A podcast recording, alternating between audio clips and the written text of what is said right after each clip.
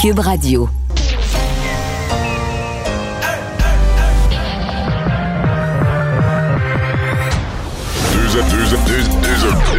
Deux, animateurs cohérents, deux visions différentes. Une seule émission, pas comme les autres. Mario Dumont et Vincent Dessureau. Cube, Radio. Bonjour, bienvenue à l'émission. Euh, deux heures avec vous. Je vous dis tout de suite, on n'aura pas assez de temps pour vous dire toutes les bonnes nouvelles. Je sais pas qu'est-ce qui se passe dans ce printemps. Euh, les régions qui passent au vert plutôt que prévu, les personnes âgées qui vont avoir plus de visites en CHSLD, euh, les travaux sur le pont de l'île qui finissent un peu plus vite que prévu. Bonjour Alex. Salut Mario. et même celui j'ai oublié de dire qu'il fait beau et chaud. Il, il fera beau et chaud. J'ai oublié de dire que même celui qui pensait euh, calmer le party un peu, Denis Coderre, qui voulait qu'on cesse plus tôt de boire de l'alcool dans les parcs à Montréal, a changé d'idée. Moi, il voulait qu'on arrête de boire à la brunante. Le party finissait là. Mais ben, là, finalement, il s'est ravisé. Hein? C'est un volte-face rapide. Hein, c'est rare. Écoute, euh, euh, tout le monde en politique doit un jour se raviser. Parfois, on a parlé de la capacité de François Legault là, de se... Mais j'avoue que celle-là a fait mal. Moi, je pense que c'est une très mauvaise semaine pour M. Coder. Puis, parce que je pense que tout le monde est, insatisfait. Ceux qui voulaient aller dans les parcs, ils feront toujours pas confiance. Mais les gens plus tranquilles qui disaient enfin un qui met de l'ordre, ben, eux vont être déçus. Je sais pas. J'ai pas l'impression que c'est un coup trop, trop, trop réussi. Et on va rejoindre Paul Larocque. 15h30, c'est le moment de joindre Mario en direct dans son studio à Cube Radio. Mario, tu as, entendu euh, Mark Shifley de, Winnipeg euh, dire qu'il ne voulait pas blesser Jack Evans, plus encore, se plaindre du traitement qu'il reçoit, lui et sa famille, là, sur les réseaux sociaux. Il faut du front, Mario. Il faut du front. Le dernier bout, c'est probablement vrai. Euh, que, qu'il se fait écœurer ses réseaux sociaux, sa conjointe, puis que ça y fait de quoi. Ça, ça peut être vrai. Euh, le reste, euh, non, on s'entend que le reste, ce sont des larmes de crocodile, que la suspension est exagérée, qu'il voulait pas blesser. Ben, qu'il voulait pas blesser. Tu on dit toujours ça, on voulait pas. Tu sais, on voulait l'affaiblir, puis on voulait pas qu'il soit bon pour le prochain match, mais on voulait pas le blesser. On n'aurait pas voulu qu'il s'évanouisse. Mais tu peux pas, tu peux pas dire ça, là. C'est pas, c'est pas crédible. ce que je crois profondément, par exemple, c'est c'est sûr que lui, il, regrette. Il est trop tard, comme on dit, il est trop tard après. Mais il doit quand même se taper à tête ses murs parce que c'est le meilleur joueur de l'équipe et lui, il se voit en série. Euh, et les espoirs des, Jets étaient quand même grands. on venait de sortir Edmonton en 4. Euh, euh, là, c'est Montréal qu'on voyait comme une équipe, l'équipe, la dernière rentrée en série. Et qu'on se disait, là, on est quasiment déjà rendu dans le carré d'as. Donc, les espoirs étaient grands. Tout à coup, euh, Shifley se réveille. il est sorti des séries. Il jouera peut-être plus, ou en tout cas, va arriver si la série se prolonge. Euh, c'est sûr que lui doit se taper la tête ses meubles et dire ben là, j'ai pas fait de la bonne affaire. Mais t'es es, un adulte euh, responsable de tes actes et la plupart penseront, la plupart de ceux qui tiennent à la sécurité des joueurs penseront que cette suspension-là n'est pas sévère du tout. Là. C'est un peu ce que disait Isabelle Charret, la ministre du Sport à Québec. Je l'avais en entrevue tout à l'heure. Tu as vu ses, euh, écrits sur les médias sociaux aujourd'hui. Elle, a dit que le message s'envoie. Ce qu'elle craint, ce qu'elle craint, c'est qu'à un moment donné, il y en a un qui va mourir sur la glace, là, carrément. Ben, euh, ouais, c'est, peut-être ça qui va faire réagir la Ligue parce qu'il y a quand même une assez forte impression à l'heure actuelle. Tu sais, une fois tout ça tamisé un peu, qu'est-ce qui s'en dégage? une assez forte impression que Gary Bettman, par en arrière, ça fait son affaire. C'est-à-dire que oui, il faut, faut en faire juste le minimum requis pour pouvoir dire publiquement qu'on protège les joueurs. Mais, euh, tu sais, toute l'histoire que quand aucune suspension a été donnée à Tom Wilson de Washington, puis que là, ben là, les Rangers étaient furieux au match suivant, puis qu'en première période, les Rangers ont promis de venger leurs collègues, puis là, ça a été la foire d'empoigne toute la première période, bataille après bataille. Ben, la rumeur veut que ça a été, de toutes les parties, celle qui a eu les meilleurs codes d'écoute. Parce qu'il y a eu, tu sais, le l'espèce de, montée de tension avant le match. Là, puis les gens étaient curieux de voir ce que ça allait donner. Ah, on est encore là, Mario, tu penses? tu penses qu'on est encore là? Sais pas, ben, je sais pas. Te rappelles-tu la, la, lutte Grand Prix, là, Dick Richmond avant, là, qui venait euh, euh, se battre en studio, puis, euh, puis tout ça? Il criait en studio Attends, moi samedi soir au centre Paul Sauvé, puis tu vas voir ce qui va arriver. Mais c'est triste, mais c'est un peu de ça. Et, et là-dessus, la protection des joueurs, quand même, la la Ligue nationale de hockey est vraiment très en retard sur plusieurs autres ligues là, qui ah en font beaucoup plus, qui ont changé euh, leur protocole. Et même, quand tu te mets à comparer les suspensions des années 80, 90, avec les suspensions d'aujourd'hui, ils sont plusieurs à dire que non, malgré, la, écoute, la science, des commotions cérébrales, des blessures à la tête, là, a quand même documenté, il y a des études immenses qui ont été faites là-dessus, des procès basés sur ces études euh, dans, le football, dans le hockey. Donc, malgré toute cette connaissance-là, on a l'impression que la Ligue protège moins ses joueurs qu'il y a 20 ans. Mario, parlons politique euh, maintenant. Bon, euh, un autre qui claque la porte au PQ, le député Sylvain Roy. On remarque que c'est pas une surprise. On entendait tous que rien ne fonctionnait entre lui euh, et son nouveau chef, Paul Saint-Pierre Plamondon. Mais c'est un autre coup dur. mais là, tu as vu la réaction. Tu étais en direct. C'est toi qui as pratiquement annoncé la nouvelle au chef péquiste. Mais en même temps, as-tu vu les réactions des autres députés péquistes? Parce que le torchon brûlait non seulement entre Roy et Saint-Pierre Plamondon, mais avec entre Roy et la, et la plupart des députés actuels, ceux qui restent là, euh, du Parti québécois. Rien n'allait plus dans son cas. Oui. Ben, tu sais, Paul, c'est pas compliqué. Là.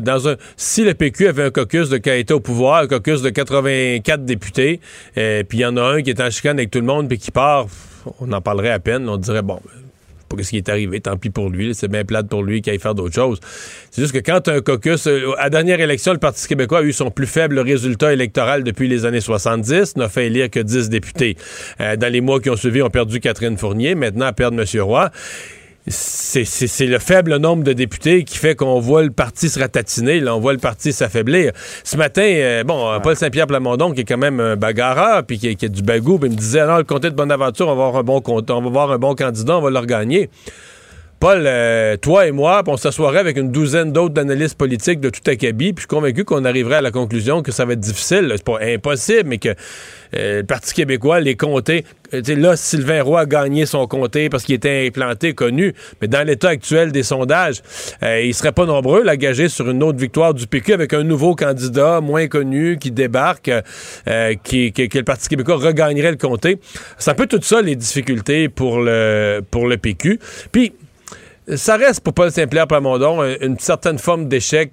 T'arrives chef, euh, c'est rare quand t'arrives chef qu'il n'y a pas un, deux ou quelques députés qui aiment moins le nouvel arrivant. C'est une donnée de la vie, ça, arrive souvent de même.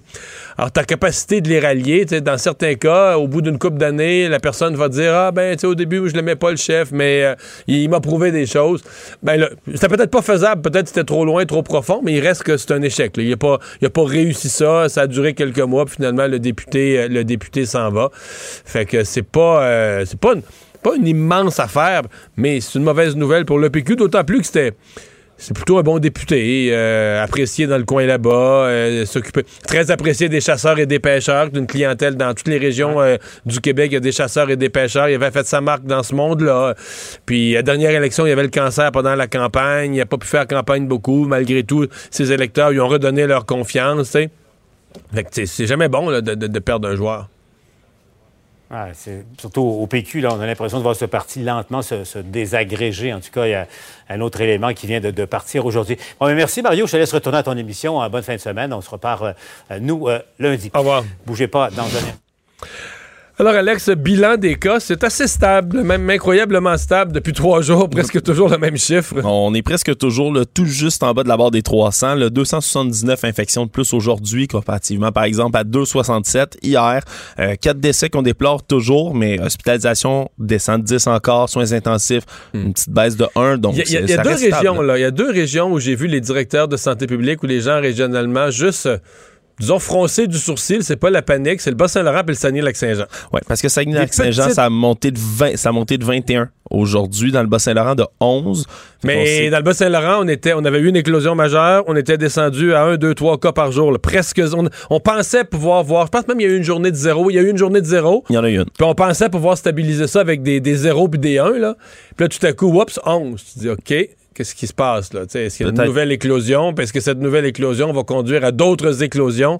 C'est pour ça que je dis c'est pas c'est pas la panique, mais c'est juste le directeur de la santé publique a froncé les sourcils en disant Oh, qu'est-ce qui se passe là? Ouais, c'est peut-être une donnée aberrante, on l'espère dans tous les cas, mais moi, le chiffre qui a vraiment attiré mon attention dans tout ça, c'est qu'hier, 98 232 doses de vaccins qui ont été données dans la journée. Une autre journée, euh, près de 100 000. Près de 100 000, c'est énorme. Donc, euh, on a l'impression que la campagne avait ralenti peut-être. Si on se dit, ah, il y a encore des groupes d'âge à vacciner, on attend que les gens prennent rendez-vous, mais moi, ça me rassure de voir que la campagne roule toujours le plein tube. Et il y a une autre accélération de changement de couleur de région. Oui, c'est la région des, de la Gaspésie des îles de la Madeleine qui va passer au vert en même temps que la BTB-Témiscamingue, la Côte-Nord et le nord du Québec à partir du 7 juin, donc lundi prochain. Euh, le 1er juin dernier, là, on était censé avoir seulement les autres zones qui étaient censées passer au vert, mais finalement, c'est la Gaspésie et les îles de la Madeleine qui ont gagné euh, grâce à Oui, l'amélioration des conditions. Il y avait eu droit. quelques interventions, euh, j'avais vu là, de- de- de- d'inter- d'intervenants, d'élus là-bas. Donc, euh, une autre région qui passe au vert. Euh, les bonnes conditions euh, sanitaires qui permettent euh, à la ministre des Aînés et au docteur Arruda d'annoncer euh, aujourd'hui toute une série d'assouplissements quant à la possibilité de visiter les aînés dans les, les aînés qui sont hébergés là, dans les RPA ou les CHSLD. Ouais, RPA, CHSLD, c'est des, allègements aux règles sanitaires qui vont permettre de rassembler plus de gens. Euh, la ministre Marguerite Bled qui a dit aujourd'hui que dès lundi, on va pouvoir prendre, ça sera plus nécessaire en zone verte de prendre rendez-vous pour aller voir ses proches. Donc, on va pouvoir faire des visites à l'improviste, ce qui est un retour, et même qui va être permis de recevoir jusqu'à 9 personnes à l'intérieur du milieu de vie, pour un total donc de 10 personnes avec la personne qui est hébergée.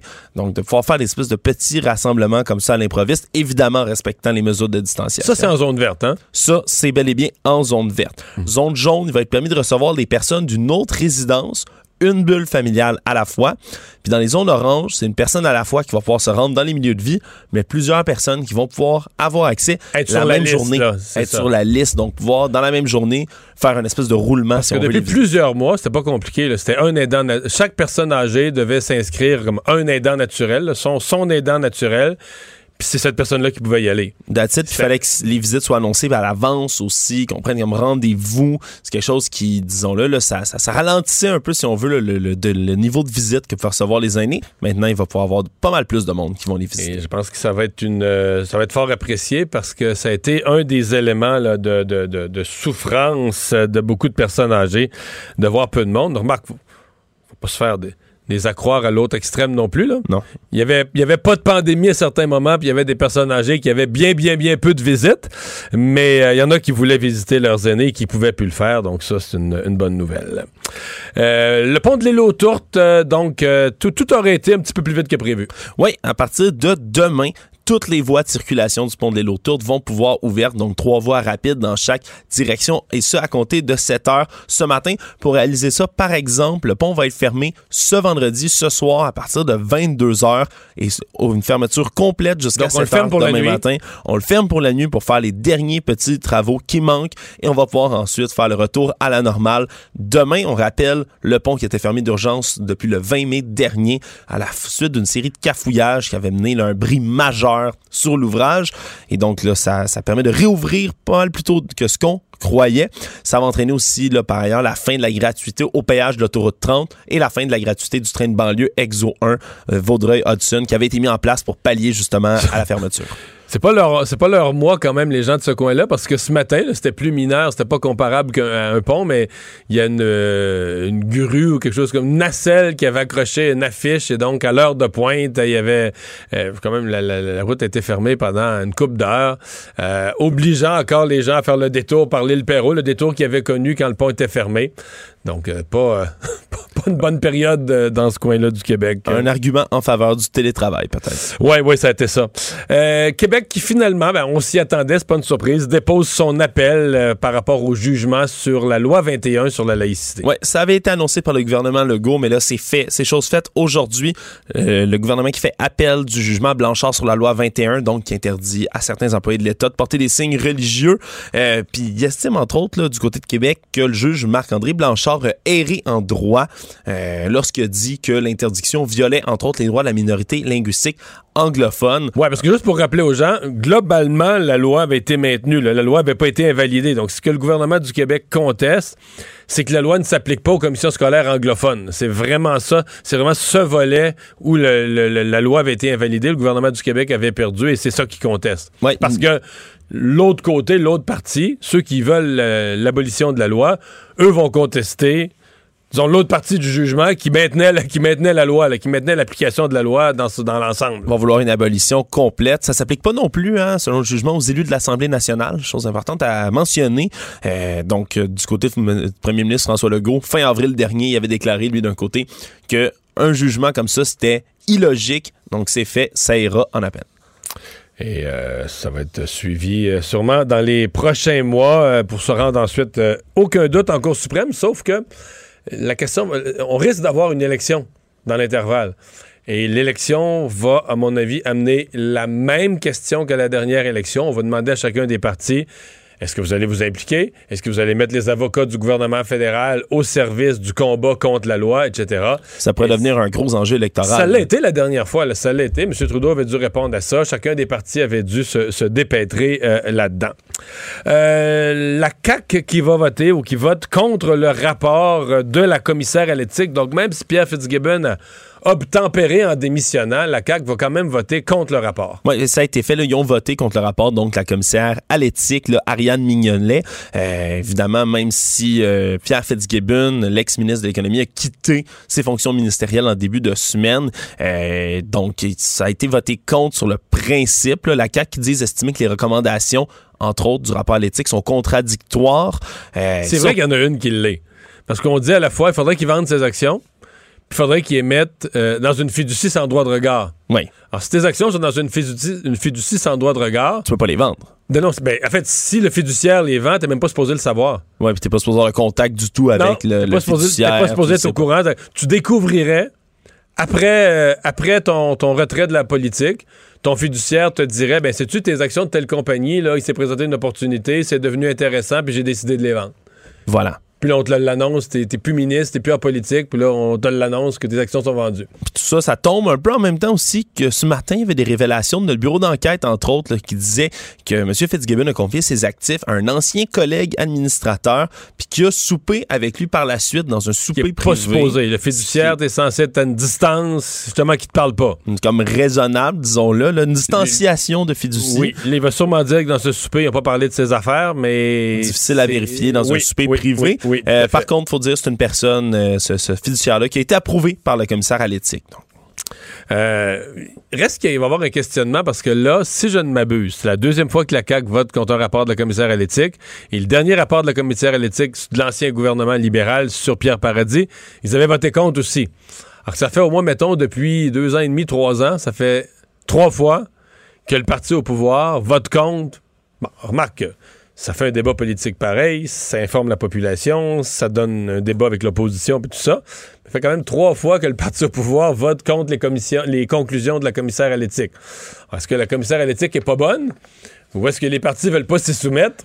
Il euh, y a une question. Il y, a une question. Puis d'ailleurs, Geneviève Guilbeault, la vice-première ministre, a été interrogée là-dessus, mais elle a dit que ça s'apparentait pas du tout donc au vote là, contre le rapport à l'éthique qui euh, blâmait Pierre Paradis. Puis Dominique Anglade, en réaction, elle, s'est engagée aujourd'hui à appuyer à l'avenir tous les rapports qui vont être proposés par le commissaire à l'éthique dans le futur sur son parti, si jamais il est au pouvoir ou autre. Donc, c'est intéressant quand même. On, on va s'en souvenir peut-être de celle-là.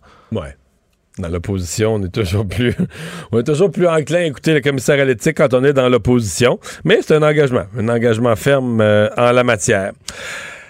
Euh, on a fait des farces en ouverture d'émission, mais c'est quand même une conférence de presse importante avec un gros changement d'idée. Denis Coderre ce matin qui euh, convoque la presse pour dire, en fait, on croit comprendre qu'il a rencontré ses candidats, des gens de son parti et que sa position sur les, la, vente d'alcool dans les parcs a fait problème. Oui, ben, il a reculé, là, vraiment, revire sa veste de bord sur sa volonté d'interdire l'alcool après 20 heures dans les parcs s'il est élu. Euh, ce qui compte là, euh, faire pour l'instant, c'est plutôt insister sur l'application des règlements qui sont déjà en place dans les divers arrondissements pour éviter les débordements dans les parcs. Et accuse l'actuelle administration de négligence en la matière. De négligence, de laisser les choses traîner, de pas bien gérer euh, les parcs. Mais oui, c'est un revirement de situation rapide puis soudain aussi aujourd'hui, même s'il y avait des, critiques qui avaient fusé de toutes parts hier, au cours de la semaine en entendant cette, volonté-là. Oui, il y avait des critiques. Il n'y a pas de doute, il y avait des critiques. Il n'y a pas de doute que pour quelqu'un, il n'y a pas le vote des jeunes, il va aller le chercher. Il n'était pas en voie d'aller le chercher avec ça.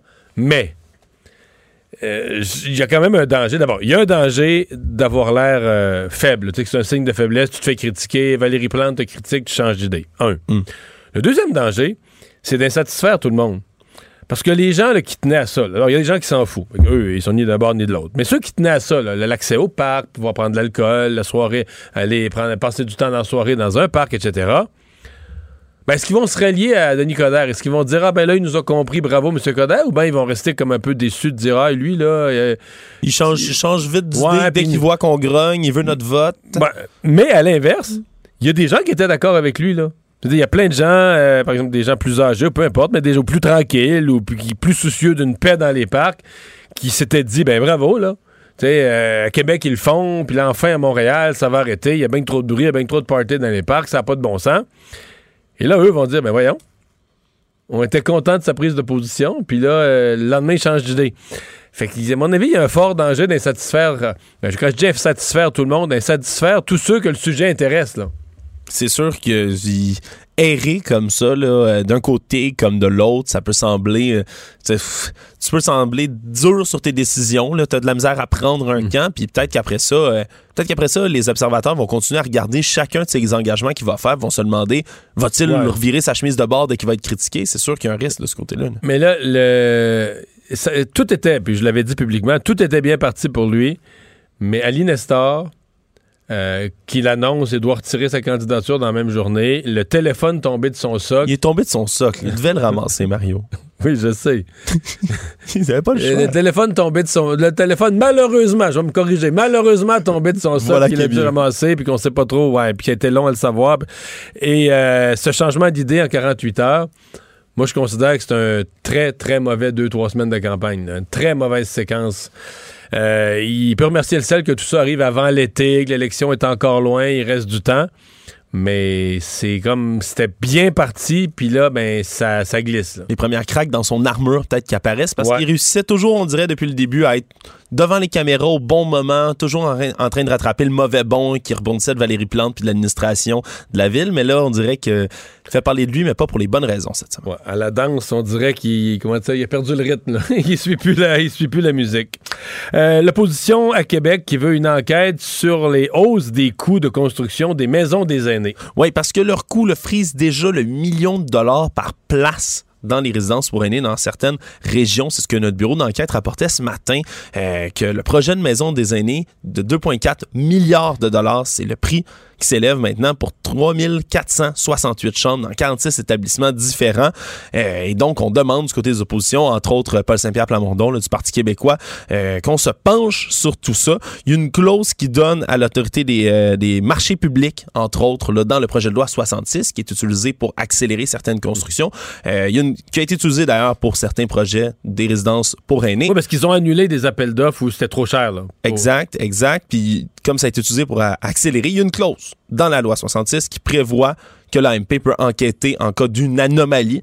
Et donc, c'est ce qu'on demande dans ce, dans ce cas-ci. Et demande au gouvernement de renoncer à construire davantage de maisons des aînés euh, pour l'instant, parce que le coût par rapport aux bénéfices ne tient pas la route euh, des mots de M. Saint-Pierre Plamondon. La seule affaire, euh, c'est que ceux qui coûtent, c'est vrai, le, coût a augmenté presque du double. Mais ceux que le journal met en relief, qui ont coûté vraiment plus cher, presque le triple de ce qui était prévu, là. Mais le, gouvernement répond, c'est beaucoup dû à l'éloignement. Quels sont-ils? Île de la Madeleine, Havre-Saint-Pierre, c'est vrai, il y a Rivière, Rivière au nord, donc vraiment le près de Gaspé, euh, euh, dans, le nord de la Gaspésie. Et à part qu'être éloigné, qu'ont en commun ces trois régions que je viens de nommer, comté de Gaspé, comté Île de la Madeleine, comté de Duplessis sur la Côte-Nord, c'est trois circonscriptions représentées par des députés du Parti québécois. Oh. Est-ce que les députés localement, je serais curieux, j'ai pas fait l'exercice, mais je serais curieux de voir dans les hebdos locaux, là, exemple dans les hebdos d'Ave-Saint-Pierre ou à la radio d'Ave-Saint-Pierre, parce qu'il y en a une de mémoire, en tout cas il y en avait une. Est-ce que la députée locale a dit au nom du Parti québécois la même chose? Ça n'a pas de bon sens, ça coûte trop cher, on devrait pas avoir une maison des aînés à Havre-Saint-Pierre. J'ai des doutes. Ça arrive des fois qu'un parti d'opposition se retrouve dans la position délicate de dire une chose, de faire une critique générale ben, à Québec pour dire que ça coûte trop cher. Mais c'est un projet qui, dans mais, mais localement, circonscription par circonscription, accueille bien les projets. Je, je, je, je lance ça comme ça. Je n'ai pas vérifié. Peut-être que, écoute, si les députés localement ont dit ça coûte trop cher, on n'en veut pas, je vais trouver que c'est un, impressionnant courage. Je, je vais être euh, impressionné. mais j'en doute un petit peu. Ouais, mais là, pour l'instant, ils ont le beau jeu de dire que on demande une enquête, on va aller faire la lumière sur tout ça sans trop se prononcer sur le fait que c'est un mauvais projet nécessairement. Merci, Alex. Culture et société. On dirait de l'amour, un appel au secours. Y a plus rien autour, car moi je cours après Marie. Je cours après Marie. Bonjour Anaïs. Allô Mario. Alors hier, tu nous annonçais que Lara Fabien revient à Star Academy. Et ben oui, aujourd'hui, une, ben, autre annonce. une autre annonce très différente. Comme quoi, les journées se suivent et ne se ressemblent pas, mais pas du tout. Donc, comme tu l'as mentionné hier, c'était la belle nouvelle du jour, Lara Fabian qui revient comme directrice. On s'en est parlé toi et moi, comment on aimait, on aimait vraiment son côté très humain euh, dans euh, la, première édition 2.0 euh, de Star Academy. Et là, aujourd'hui, Patrice Michaud qui animait euh, la variété du dimanche est sorti en annonçant que lui ne sera pas de retour à titre d'animateur il a fait une belle publication, je te dirais, sur ses médias sociaux disant qu'il a vraiment eu la chance de vivre une histoire improbable, celle d'animer Star Academy, que pour lui, ça a été tout un trip, qu'il a eu la chienne aussi une couple de fois parce qu'on s'entend que sais, même les habitués de spectacle, là, c'était du direct, nouvelle scène, il n'y a pas de public. Euh, tu sais, tout était là, là vraiment, pour mm-hmm. euh, ajouter du stress à l'animation. Puis il a dit que oui, ça a été un high extraordinaire, mais là, Patrice Michaud veut sortir un nouvel album. Il va sortir un nouvel album à l'automne prochain. Donc là, il a dit, je veux repartir sa route. J'ai besoin de voir mon public.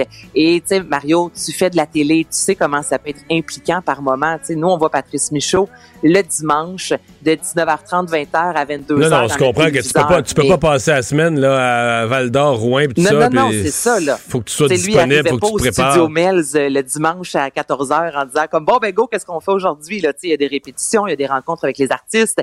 Lui qui voulait justement être près des candidats au maximum pour justement développer cette symbiose là avec eux. Donc là, c'est sûr que c'est très engageant. Donc là, il a décidé, comme ben des artistes, depuis 14 mois, il n'y a pas beaucoup de spectacles, il n'y a pas tant d'albums qui sortent. Donc là, on voit la lumière au bout du tunnel. On peut pas lui en vouloir, évidemment, de d'avoir envie de repartir sur la route. Mais il a vraiment mis l'accent sur le fait que c'est une décision, euh, personnelle et professionnelle pour lui, puis que ça a rien à voir du tout avec Star Academy en soi. Comme quoi, ça a été vraiment un beau trip pour lui. Très bien. Ben, écoute, euh, ça veut dire qu'on aura un nouvel animateur. Tu auras une surprise à nous annoncer. une surprise à nous annoncer d'ici quelques semaines. Soirée bénéfice euh, lundi prochain pour le rideau vert. Le rideau vert qui, euh, ce sera lundi euh, prochain, comme tu l'as mentionné, 7 juin à 18h. En fait, c'est un des plus récents textes de Michel Tremblay, Varius. C'est Denise Filiantro et Gilbert Scott, en fait, qui seront sur scène. Ce sera animé par euh, nul autre que Charles Lafortune. Et ce texte-là, Mario raconte l'histoire d'un couple qui ont 90 ans et qui, pour la première fois de leur vie, sont séparés en raison de la pandémie après 70 ans de mariage. Et ce que Michel Tremblay disait, c'est, on a beaucoup, oui, parlé des personnes âgées durant la pandémie, mais tu sais, on aura rarement donné la parole. Juste dire, vous, là, comment ça se passe dans votre vie? Tu sais, comment ça se passe au nouveau amoureux d'être séparé euh, de l'homme de votre vie euh, comme ça pour une première fois en 70 ans? Donc, euh, Denise Filiatro va retourner sur scène. Je lui ai jasé et je suis tombée à terre. Je suis tombée des nues, Mario, dans le sens que tu sais, Denise Filiatro, s'il y a une femme dans la vie de théâtre, s'il y a une femme qui a toujours l'air solide, quand on parle de à quelle heure le punch, c'est Denise Filiatro. Puis là, elle, qui me dit qu'elle est un peu stressée comme ça de monter sur scène, je me disais, c'est là qu'on voit que la vulnérabilité, peu importe le statut euh, qu'on a au niveau professionnel, ça nous arrive. Donc, je te fais entendre ce qu'elle m'a raconté.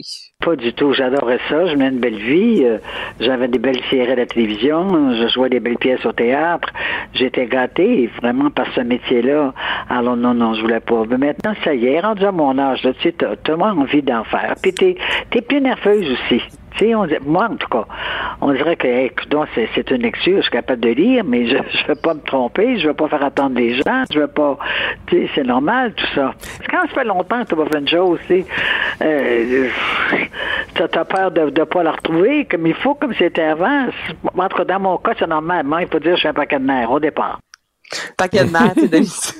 on l'aime tellement. Puis au début, quand elle dit non, non, absolument pas, si j'avais demandé, j'étais là, tu sais, Denise, ça fait extrêmement longtemps que vous faites le métier. Est-ce que ça vous est arrivé par moment d'avoir envie de tout mettre ça de côté puis de faire autre chose? Fait que c'est pour ça qu'elle disait non du tout, tu sais, j'ai vraiment une vie extraordinaire au niveau euh, professionnel. Mais je trouvais ça particulier quand même d'entendre Denise Filiatro, puis elle me disait par la suite que même les comédiens avec elle, quand elle disait qu'elle était stressée, ils disaient, ben voyons donc, t'es Denise Filiatro, c'est nous qui devrions être stressés de travailler avec toi. Donc, ce sera euh, lundi prochain sur le site du euh, Théâtre du Rideau Vert.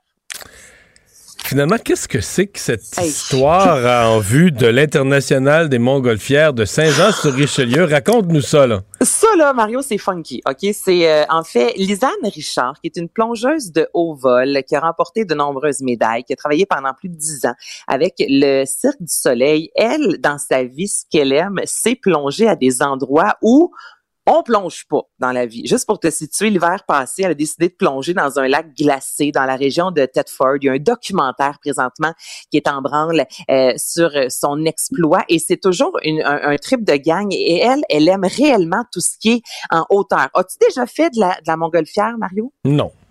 est-ce que, est-ce que, je, déteste, est-ce que je déteste tout ce qui est en hauteur? La ben, montgolfière, je ne sais pas si je, montre. Ah oui? Ben, je, honnêtement, je, je l'ai fait pour un pas si pire, mais non, t'as pas aimé l'expérience du tout. J'ai détesté pour mourir. C'est puis à côté de moi, j'avais Anouk, tu sais, qui justement était la porte-parole du festival international des Montgolfières. Puis elle, là, elle pourrait y aller là dix fois dans la même soirée. puis moi, écoute, j'ai dormi comme un bébé le soir même tellement tout mon stress était passé à être dans une Montgolfière avec euh, du feu là puis un ballon. J'ai vraiment, j'ai vraiment détesté pour mourir. Et là, j'ai parlé justement avec Lisanne Richard parce que les Montgolfières habituellement, ben c'est surtout oui des Montgolfières puis des spectacles, on met de l'humour puis de la musique sur scène. Mais là, elle va faire son premier et le premier saut mondial euh, d'une montgolfière dans l'eau. OK, as-tu idée là? Ça juste pour te situer le saut, c'est un 20 à 25 mètres de hauteur donc c'est l'impact euh, Donc elle va sauter d'une montgolfière d'une montgolfière dans un dans un lac dans quoi dans un bassin d'eau dans un lac? Dans un lac dans souvent mettons tu la Yamaska, tu as plusieurs, tu le Richelieu. Donc là tout d'abord moi j'ai demandé oh à Lisa ça vient d'où ce trip là de vouloir littéralement te pitcher en bas de n'importe n'importe quoi parce qu'elle, n'importe où est-ce qu'elle peut sauter, elle veut sauter. Donc, écoute ça. J'ai toujours été passionnée par le vent, puis la, poésie là, de l'humain qui cherche à voler. Là. Je, suis un peu dans cette quête-là, moi aussi, dans le fond, dans mes plongeons. Puis euh, l'univers dans mon docteur, ça m'a toujours euh, intriguée et passionnée. Puis je trouve ça tellement magnifique puis poétique. Donc je me disais, il y aurait vraiment quelque chose de beau à faire à le concilier avec le plongeon. Donc, elle, ça fait depuis 2016, Mario, qu'elle veut faire ça. Comment t'allais dire? J'ai dit bon, pourquoi pas? Mais pour, elle, veut, voler. elle va voler, exact. Et 70 km à l'heure qu'elle va descendre. Et là, ce qu'elle me disait, c'est que c'est pas seulement elle, parce qu'elle, elle plonge, mais une montgolfière, ça se contrôle pas comme une voiture téléguidée, là. Tu comprends? c'est des vents, là. Tu peux pas décider exactement. Donc, elle me disait qu'il y a toute une équipe autour d'elle qui vont relever ce, ce défi-là. Écoute ça c'est un défi là, acrobatique au niveau du plongeon de haut vol. Il y a Yves et moi qui allons plonger. Mais c'est également un défi au niveau euh, du milieu de la montgolfière, là, parce que les pilotes euh, vont devoir vraiment utiliser toutes leurs ressources, toutes leurs connaissances et toutes leurs compétences pour être capables de nous accompagner dans ce projet-là. Il y a différents enjeux, entre autres, on va devoir atteindre une certaine zone avec la montgolfière pour pouvoir partir et faire notre plongeon. Euh, c'est aussi un, défi au niveau de toute l'équipe de sécurité. Euh, j'ai une équipe avec moi, c'est Apnea City qui travaille dans l'eau avec nous. Mais là, eux vont devoir être probablement en mouvement, nous suivre. On a l'aide de batterie expert aussi pour un bateau puis des sidous. Parce que là, on ne peut pas confirmer exactement l'endroit de départ avant de le faire parce que la montgolfière est en mouvement elle, elle dépend des vents, donc il va falloir s'adapter. Puis ce qui est particulier quand on veut faire de la montgolfière, Mario, c'est qu'on sait même pas quelle journée qu'on va décoller. Tu sais, souvent raison bon des vents, de la météo, ben c'est reporté, c'est annulé. Donc elle, pendant quelques jours, elle va être en mode, excuse-moi l'expression, mais stand-by de, ben c'est peut-être aujourd'hui que je saute. Puis elle a 40 ben, ans. Ouais. Moi, c'est fou. Moi, je traînerais au moins une roche. Puis avant, juste avant de sauter, je lâcherai la roche. Puis quand je verrai. C'est là je m'en viens. Ouais, parce que la roche, elle, va descendre verticale. Là. Tu comprends? Elle dit que t'es vraiment vis-à-vis, parce que ça, ça peut être trompeur que à l'œil, à l'œil, t'as l'air d'être vis-à-vis l'eau, mais il y a deux. Juste, juste ton rapporteur d'angle, juste un petit 2 degrés de différence, finalement, t'es vis-à-vis la berge, là. Non? Hey. Non, non, mais regarde, je, je, Fait que moi, je, me- moi, je me garderais une roche. je me garderais une bonne roche d'une d'une livre, une livre ou deux, qu'elle, elle va descendre droite. Si la roche tombe dans le milieu de l'eau, au moins, Je suis prête à sauter. au moins, je peux sauter.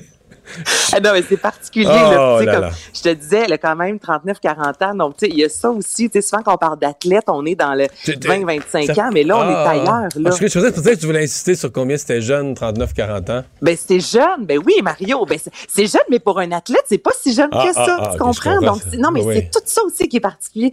Donc, euh, ce sera cet été, une première mondiale, un saut euh, euh, du- d'une montgolfière euh, à l'international des montgolfières de Saint-Jean-sur-Richelieu. Merci Anaïs. Bonne fin ça de semaine. plaisir. bye bye. Pour une écoute en tout temps, ce commentaire d'Anaïs Gertin-Lacroix est maintenant disponible dans la section balado de l'application et du site cube.radio. Tout comme sa série balado, Culture d'ici, un magazine culturel qui aligne entrevues et nouvelles du monde des arts et spectacles. Cube Radio. Il explique et démystifie l'économie. Pierre-Olivier Zappa, à vos affaires. Bonjour Pierre-Olivier. Bonjour Mario. Alors, est-ce que euh, retour vers le centre-ville de Montréal qu'on a euh, considéré si abandonné pendant une longue période? Ben, on regarde ce qui se passe ailleurs au Canada en ce moment dans les transactions immobilières euh, des grands centres et force est de constater, Mario, qu'il y a un gros retour vers les centres-villes. Montréal fait peut-être exception si on regarde euh, les rapports qui sont tout chauds euh, par rapport au premier trimestre euh, de l'année.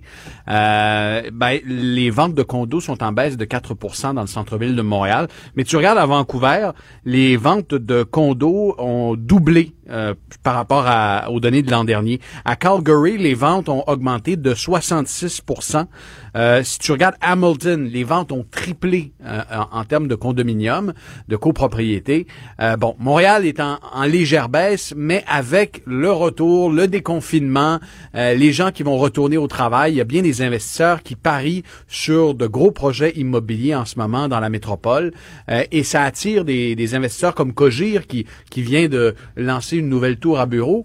Euh, ce que nous disent les investisseurs, c'est aussi que les jeunes n'ont plus les moyens de se payer des, euh, des, détachés, des, des multiplex ou encore des unifamiliales, euh, soit à Montréal ou même en banlieue, Rive-Nord, Rive-Sud. Donc, le condo devient l'alternative. Et un jeune qui veut mettre un premier pied dans le marché immobilier va souvent acheter sur plan. Alors, tu sais, Mario, avant qu'un projet sorte de terre, tu peux l'acheter trois, quatre ans avant avec une petite, euh, avec un petit dépôt de quelques milliers de dollars. Euh, et euh, semble-t-il que les jeunes qui n'ont pas les moyens euh, nécessairement euh, d'acheter une première propriété comme une unifamiliale se tournent en ce moment vers les condos, si bien que pour le deuxième semestre au centre-ville de Montréal, on s'attend à des ventes de condos records en ce moment. Et, et ça confirme un peu la tendance qu'on voit en ce moment à l'extérieur euh, de Montréal, euh, notamment euh, à Vancouver, où le retour au centre-ville est extrêmement rapide. Tu vois, le, prix des condos, c'est autour de 1400 dollars le pied carré. Et évidemment, les mises de fonds sont moins importantes au tout début lorsque tu as un projet sur plan. Ça va être intéressant à surveiller avec le retour des étudiants également dans les cégeps et, dans les universités. L'offre de condos est réduite en ce moment parce qu'il y a plusieurs projets qui ont pris du retard. Donc, on va finir par manquer de logements et les prix vont probablement redécoller au centre-ville de Montréal. Et finalement, ça fait quelques fois qu'on s'en parle, euh, Oui. la saga des, de la grève d'Excel d'or, mais surtout la saga des poulets euthanasiés. Euh, là, la pression commence à augmenter parce que les, les plaintes viennent de partout, là, hein, de la restauration, des producteurs qui sont choqués de devoir euthanasier leurs poulets. Est-ce qu'il y a assez de pression sur le ministre pour intervenir dans une affaire qui est quand même essentiellement privée, la première vue? Oui. Euh, pour l'instant, le ministre du Travail, Jean Boulet, s'est contenté aujourd'hui de nommer une médiatrice spéciale pour essayer bon, que les négociations avancent. Mais ce qu'on me dit, Mario, autant chez les syndiqués que chez les patrons, c'est que le fossé euh, se creuse de jour en jour. C'est juste pour te donner une idée, les patrons proposent une augmentation de salaire de 18% sur six ans les syndiqués demandent 40% sur trois ans. Euh, puis semble-t-il que d'un côté comme de l'autre, on ne veut pas bouger là-dessus. Euh, pendant ce temps-là, effectivement, on euthanasie 400 000 poulets par semaine au Québec qui s'en vont au vidange, qui sont incinérés en fait. et ce qu'Exceldor demande, c'est d'être reconnu comme service essentiel ce qui lui permettrait de redémarrer peut-être une partie euh, de la transformation à l'usine de Saint-Anselme, peut-être autour de 50% des capacités habituelles, mais de cette façon-là, on éviterait l'euthanasie euh, euh, des poulets dans, dans plusieurs dizaines de, fermes d'éleveurs. Ce matin, Mario, puis je vais présenter un cours extra à l'émission. Ce soir, je me suis rendu dans une ferme rive sud de Montréal, voir un peu comment comment ça se passe en ce moment. Puis tu sais, j'ai pas grandi sur une ferme comme toi, Mario, mais tu sais, de voir des gens qui arrivent, qui bloquent les fenêtres des, des poulaillers, qui injectent euh, le CO2, puis là, tu as un tapis blanc de poulet, euh, ramasse ça avec un tracteur une pelle mécanique, met ça dans le camion poubelle, puis ça s'en va directement à l'incinération. Euh, les gens sont, sont, sont, découragés en ce moment. Donc, que va faire le ministre? Est-ce qu'il va s'en mêler personnellement, comme il l'a fait dans le dossier de la construction, pour que les négociations avancent? Est-ce qu'il s'en est pas déjà un peu ben, mêlé? Il n'a pas pris de geste, pas fait de geste officiel. Je pense qu'il a quand même mis de la pression sur les partis pour qu'elles mm-hmm. se parlent. Mais selon ce que j'ai appris, Mario l'a dit, la dernière euh, réunion de conciliation a duré six minutes. Euh, les deux parties sont, sont vraiment campés sur leur position. Euh, on se croise les doigts, puis toute la journée sur LCN, je regardais ces restaurateurs un peu partout au Québec qui se demandent qu'est-ce qui va se passer la semaine prochaine en termes d'approvisionnement. Ça, c'est évidemment l'autre enjeu. et, et c'est un enjeu qui devient, bon, chaque jour euh, disons, la, situation se détériore. on va suivre ça et ce soir, ben, Jean Boulet sera notre invité euh, à l'émission. Merci Pierre-Olivier. Bon week-end, Bonne fin de semaine, au revoir. Bonjour, je peux prendre votre commande? Oui, je vous prendrai le sandwich, le délice du Sud.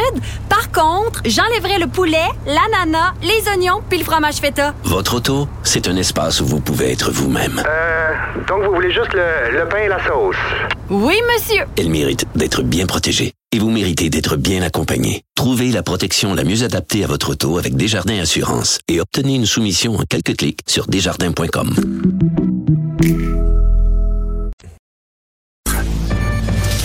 Le remède à la désinformation. Mario Dumont et Vincent Dessureau. Cube Radio. Alors, conférence de presse euh, qui doit être en cours ou vient de se terminer à Québec. Euh, c'est euh, le tramway qui était en cause et on vient d'annoncer un report d'un an. pourquoi report d'un an? Ben parce que il n'y avait pas assez, en fait, il n'y avait pas assez, il n'y avait qu'un consortium qui était dans l'appel d'offres, qui a répondu à l'appel d'offres. Bon, on, pointe du doigt, évidemment, ce qui est un problème, c'est que le rachat de Bombardier Transport par Alstom, ça fait que deux joueurs, deux joueurs potentiels se sont, ne sont devenus qu'un seul. Le bombardier transport a disparu, fait maintenant partie d'Alstom. Euh, donc, il restait essentiellement ce consortium, l'Alstom et Siemens. Euh, il y en a un des deux, visiblement, qui n'a pas montré d'intérêt. Donc, on s'est retrouvé avec une seule proposition. Donc, solution. On, divise le projet en deux. Le génie civil, tunnel, etc. sera euh, séparé de la partie euh, tramway, approvisionnement en, en wagon, etc., etc. Donc, on va diviser ça en deux pour amener plus de joueurs et on va retourner à en appel d'offres, mais on reconnaît que euh, faire ça, préparer l'appel d'offres, recevoir les propositions, ça prend du temps. Donc, été 2027 comme début pour le tramway, c'est oublié. C'est maintenant reporté à l'été 2028.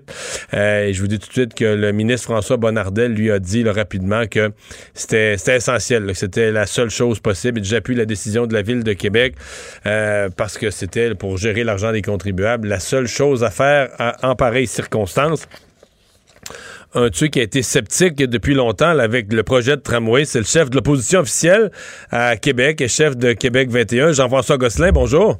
Bonjour. Comment vous réagissez à l'annonce d'aujourd'hui? Euh, c'était prévisible. Euh, l'histoire de la transaction entre Alstom et Bombardier, qui reste seulement un soumissionnaire, ça, on connaît pas tout le fond de l'histoire, mais une chose est certaine, c'est que on l'avait vu venir parce que le projet est encore sur la planche à dessin. Hein, si je pense à Limoilou, par exemple, ils ne savent même pas encore s'ils vont passer sur la troisième avenue ou sur la quatrième avenue. Donc, il y a encore beaucoup d'inconnus, de risques. Et beaucoup de responsabilités aussi, depuis le début, là, euh, a été mis sur les épaules du futur consortium. Donc, il euh, faut croire que l'intérêt était pas là autant. Mais la bonne nouvelle, c'est qu'il n'y aura pas d'appel de proposition avant la prochaine élection municipale. Donc, les citoyens vont pouvoir prendre une décision éclairée et euh, choisir le projet qu'ils vont, qu'ils vont préférer. Parce que vous, si vous vous êtes élu, le projet de tramway 3,3 milliards dans sa forme actuelle, on, l'oublie, on le remballe. En fait, on va faire un autre projet un autre projet qui va s'intégrer à ce que le gouvernement a annoncé là, dans les derniers jours. Et nous allons présenter notre projet mercredi prochain, le 9 juin. Donc, euh, c'est c'est une bonne nouvelle pour la démocratie, pour les citoyens qui ont toujours voulu, évidemment, se prononcer sur le plus gros projet de l'histoire de la ville de Québec parce que le maire de Québec, en 2017, parlait contre le tramway, mais finalement, quelques semaines après l'élection, est arrivé avec un projet de tramway et a toujours voulu aller très vite pour boucler tout ça euh, avant l'élection municipale. Et on, ça a donné ce que ça a donné. Lui-même est obligé d'annuler le processus de proposition puis de recommencer à nouveau euh, le processus d'approvisionnement. Donc, ça occasionne un an de, retard. Et c'est une bonne nouvelle pour les citoyens, c'est une bonne nouvelle pour la démocratie. Est-ce que vous considérez qu'il y a des erreurs qui ont été commises ou des gaffes qui ont été faites pour arriver au retard d'aujourd'hui? c'est évident. Et lorsqu'on va trop vite, lorsqu'on saute les étapes, c'est jamais une bonne idée, surtout lorsqu'on parle d'un projet de 3,3 milliards de dollars d'argent public. Puis les gens à Québec, en passant, sont d'accord pour améliorer le transport en commun, pour le bonifier. Tout le monde est d'accord avec ça. Il y a des sommes qui sont disponibles aussi, des budgets au provincial et au fédéral, mais c'est important de bien faire les choses, puis euh, de s'assurer aussi qu'on a de la compétition, qu'on a des, euh, des, des, fournisseurs qui vont répondre aux, aux, propositions. Et là, on se retrouvait dans une situation où il y avait un seul consortium qui était prêt à soumissionner, donc euh, aucune hmm. compétition. On est obligé de recommencer le processus. Mais regardez, moi, aujourd'hui, je suis heureux pour les citoyens de la Ville de Québec qui vont pouvoir choisir, parce qu'il y aura deux projets sur la table, le projet de tramway de M. Labombe et le nôtre qu'on présente mercredi prochain, le 9 juin. Le, gouvernement euh, de la CAQ avait quand même euh, fait sien, c'est-à-dire avait intégré le projet de tramway dans sa, grande vision de le REC, le réseau euh, express de la capitale, donc sa vision de transport en commun. là, vous, vous me dites votre, votre version de ça ou votre, votre euh, proposition en matière de transport en commun va aussi pouvoir s'imbriquer avec le troisième lien parce que vous êtes pour le troisième lien, le tunnel? Ah, parce que là, on parle de quatre projets en un, de ce que le gouvernement a annoncé il y a quelques jours. C'est ça. Puis ils ont intégré le tramway de M. Euh, Labaume là-dedans, là.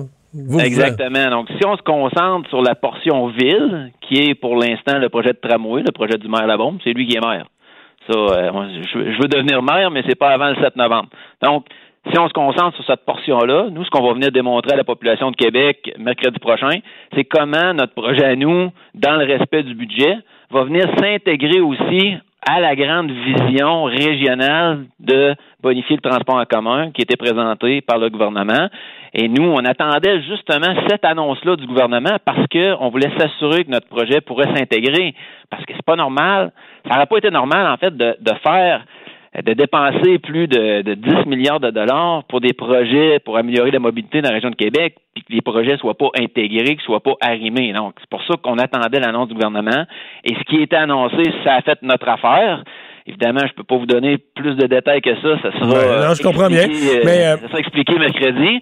Mais le tunnel, le tunnel Québec-Lévis, vous vous remettez pas ça en question. Là. Dans votre vision, euh, vous intégrez ça comme un élément souhaitable? Exactement, exactement. on vient, on vient s'intégrer et la façon exacte comment tout ça s'intègre ensemble, ben, on va démontrer ça euh, avec hmm. euh, évidemment avec des cartes, euh, avec la documentation mercredi prochain lorsqu'on va présenter notre projet. Non, mais c'est plus sur, ça, je, je, comprends bien, mais je comprends que vous me le direz pas, mais c'est plus sur le tunnel, parce qu'il y a quand même une opposition à Québec. En fait, les trois partis d'opposition à l'Assemblée nationale sont contre le, projet de tunnel, trouvent qu'il coûte trop cher. on a même utilisé l'expression un Taj Mahal électoral. vous, le projet de tunnel, vous l'approuvez tel quel ou vous voulez qu'il soit revu? C'est un projet du gouvernement provincial. Le gouvernement provincial a été élu là-dessus. Donc, eux, ce qu'ils sont venus annoncer, c'est la réalisation de leurs promesses. Euh, eux font leur choix aussi. C'est certain, moi, comme euh, potentiel futur maire de Québec, euh, c'est certain que j'ai encore beaucoup de questions, mais on va laisser la chance aux coureurs, on va laisser travailler, notamment sur les sorties, où les véhicules vont sortir, comment tout ça va venir s'intégrer. Mais moi, je donne la chance aux coureurs, on va les laisser faire leur travail. Mais, vous êtes pour un, vous êtes pour un troisième lien dans ce coin-là? Pardon? Vous êtes pour un troisième lien dans, dans ce coin-là, à l'Est? J'ai fait j'ai toujours été pour un troisième lien. J'en avais parlé en 2017. Vous avez fait campagne le gouvernement, lui, a, a, repris le tracé, a décidé de venir relier les deux centres-villes. Donc, c'est leur projet, à eux de le livrer. Moi, c'est certain que que je serai là comme maire de Québec, évidemment, pour travailler dans l'intérêt des citoyens de la ville de Québec. Mais pour nous, pour notre projet, on devait connaître un peu la vision du gouvernement par rapport au tunnel pour être certain que notre projet de transport en commun vienne s'intégrer euh, à la portion, évidemment, transport en commun qui, est vital dans le projet de tunnel Québec-Lévis. Hmm. Euh, vous êtes le chef de l'opposition. Souvent, quand on est dans votre. Euh, là, je, quitte le transport pour poser une dernière question sur la politique. Souvent, quand on est le chef de l'opposition, au municipal surtout, ce qu'on espère, c'est qu'on va incarner toute l'opposition. Or, euh, là, on est rendu, je les compte même plus. Il y a une autre partie d'opposition qui représentait l'hôtel de ville. Il y en a au moins deux autres qui n'ont pas de représentant à l'hôtel de ville, mais qui ont été créés. M. Bruno Marchand, qui, est, arrivé avec une équipe. Euh, Avez-vous l'impression que l'opposition va se morceler, l'opposition va être séparée en quatre et que le parti du maire Labaume va être, euh, la, candidate du maire Labaume va être réélue par la division de l'opposition? Évidemment, ça va être aux citoyens de décider, mais euh, oui, il y, a déjà quelqu'un qui me dit que l'opposition, c'était la meilleure place pour apprendre, puis pour se préparer à diriger. Ça fait quatre ans que je suis le chef de l'opposition. On va se le dire, le chef de l'opposition, c'est le fioleux de service. Hein? Et ça, moi, cette étiquette-là, ce rôle-là, je l'ai joué, je l'ai fait, mais maintenant, je me positionne comme le maire en attente, celui qui veut diriger la ville de Québec. Et de la façon qu'on voit ça, nous, c'est que l'élection sera une élection euh, référendaire, mais surtout historique, parce que les citoyens de la Ville de Québec vont choisir entre un projet de tramway. D'ailleurs, mes quatre adversaires appuient ce projet-là. Ça inclut Mme Savard, ça inclut euh, les autres aussi. Et notre projet qu'on va mettre sur la table le 9 juin prochain, moi je suis convaincu que les citoyens vont l'aimer, mais on est en démocratie, ça sera hmm. à eux de décider et je suis convaincu que la population va prendre la bonne décision parce que la population a toujours raison.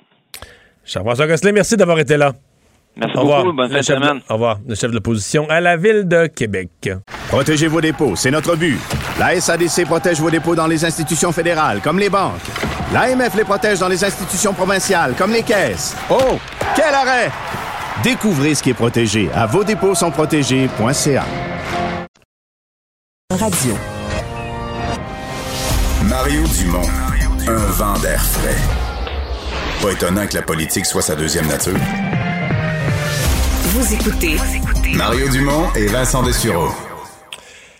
Alors, euh, vous avez peut-être vu passer ça sur les réseaux sociaux, euh, Facebook, Twitter, Instagram. Je l'ai vu au moins sur Twitter et Instagram, un message de Christian Dubé ce matin.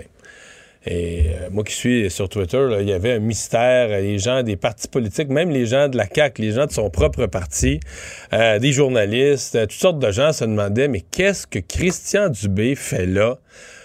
Il arrivait dans, devant un mur blanc, bougeait son doigt. Euh, on voyait en fait qu'il bougeait ses doigts. Mais on se demandait mais qu'est-ce qu'il fait là? Puis finalement, à la fin, ça disait bon, comprenait que ça, encourageait à aller se faire vacciner, là.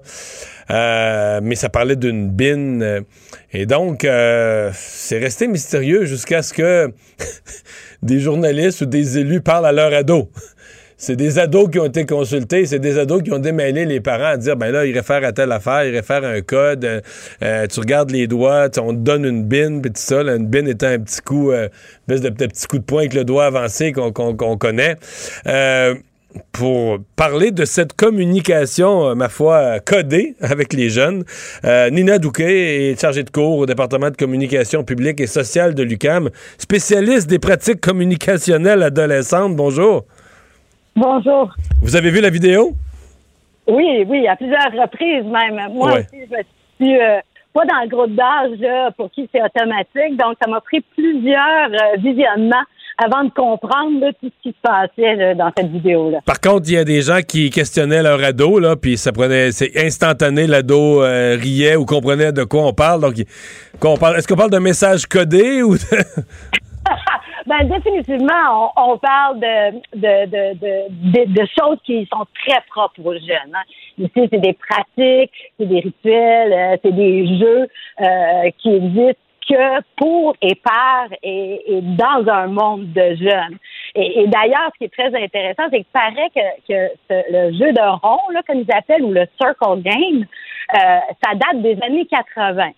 Euh, donc, je pense qu'il y en a pas mal d'entre nous qui l'ont complètement oublié. Voyez, c'est quelque chose qui, qui, existe à un seul moment donné de la vie. Parce que le, jeu de rond, c'est que tu fais un rond avec tes doigts, puis si quelqu'un regarde, tu lui donnes une bine. Ça, résume, je, simplifié, c'est ça, là.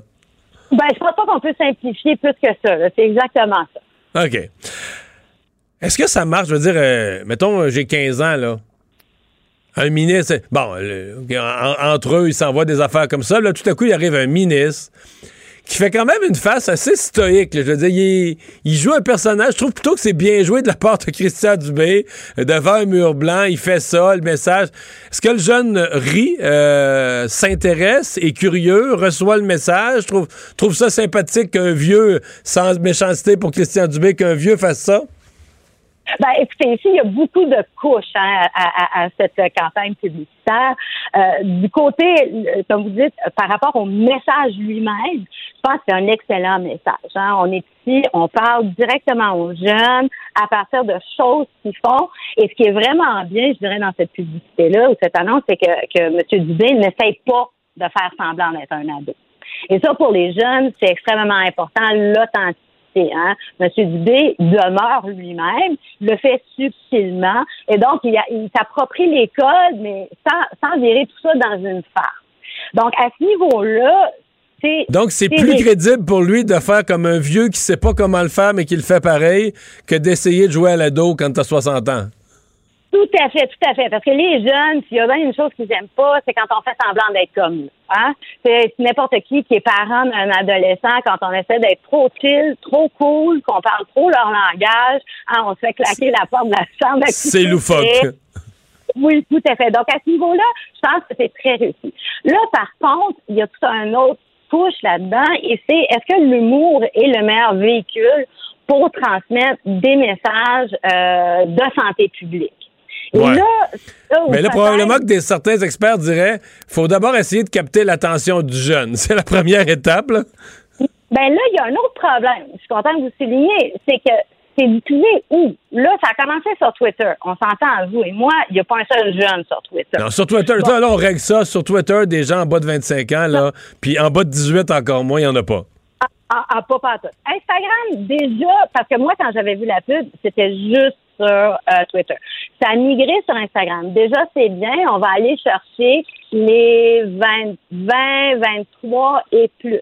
Mais là, il reste toute la taille des ados, là. Mettons les 12, 18 Ils sont même pas sur, sont même pas un peu sur Instagram? Moi, ah, euh, chez nous, chez nous, 17, 18, il y avait du Instagram, là. Pas, peut-être pas. Qu'est-ce qu'ils font sur Instagram? C'est pas tant les posts qui leur intéressent, c'est la, la fonction chat messager, ils l'utilisent pour jaser avec leur chum. Ah, ouais.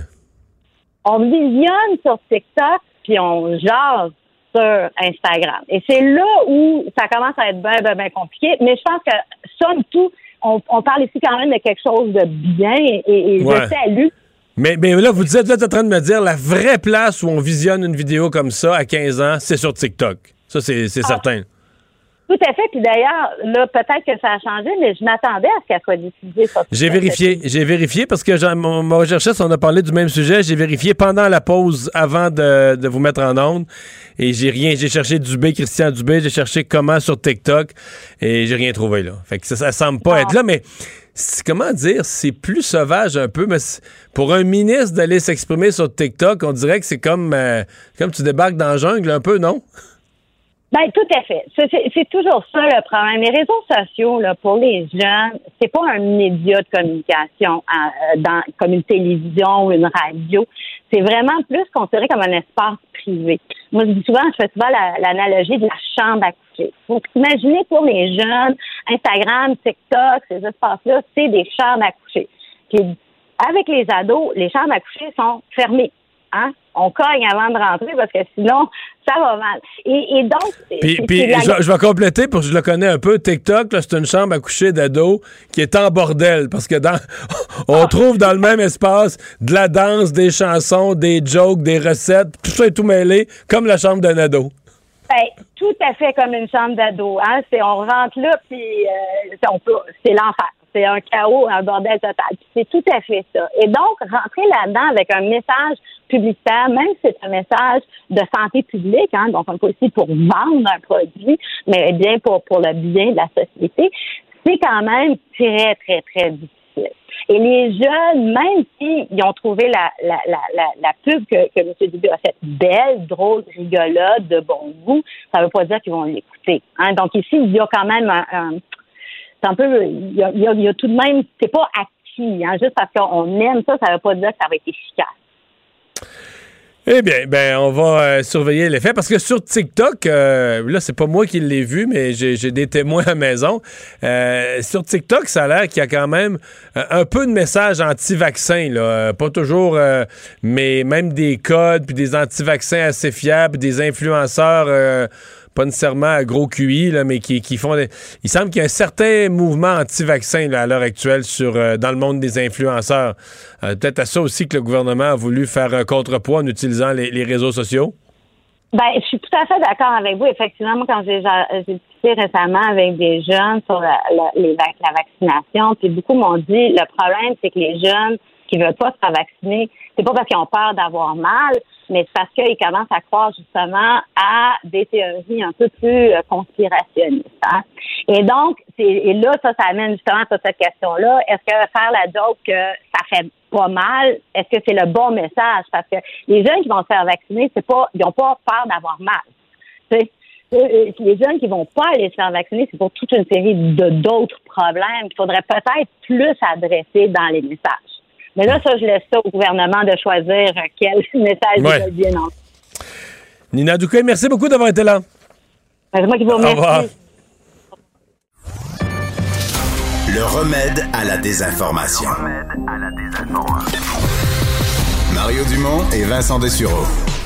Cube Radio on continue dans notre tournée du Québec, euh, exercice qu'on fait, je vous l'ai promis jusqu'à jusqu'à mes vacances, jusqu'au 18 juin, tour du Québec euh, avec des députés, mais des députés non pas pour nous parler de politique, mais nous parler de pourquoi vous devriez durant l'été visiter leur région parce qu'il est peu probable que vous alliez en vacances aux îles Fidji euh, dans l'état actuel des voyages dans le monde.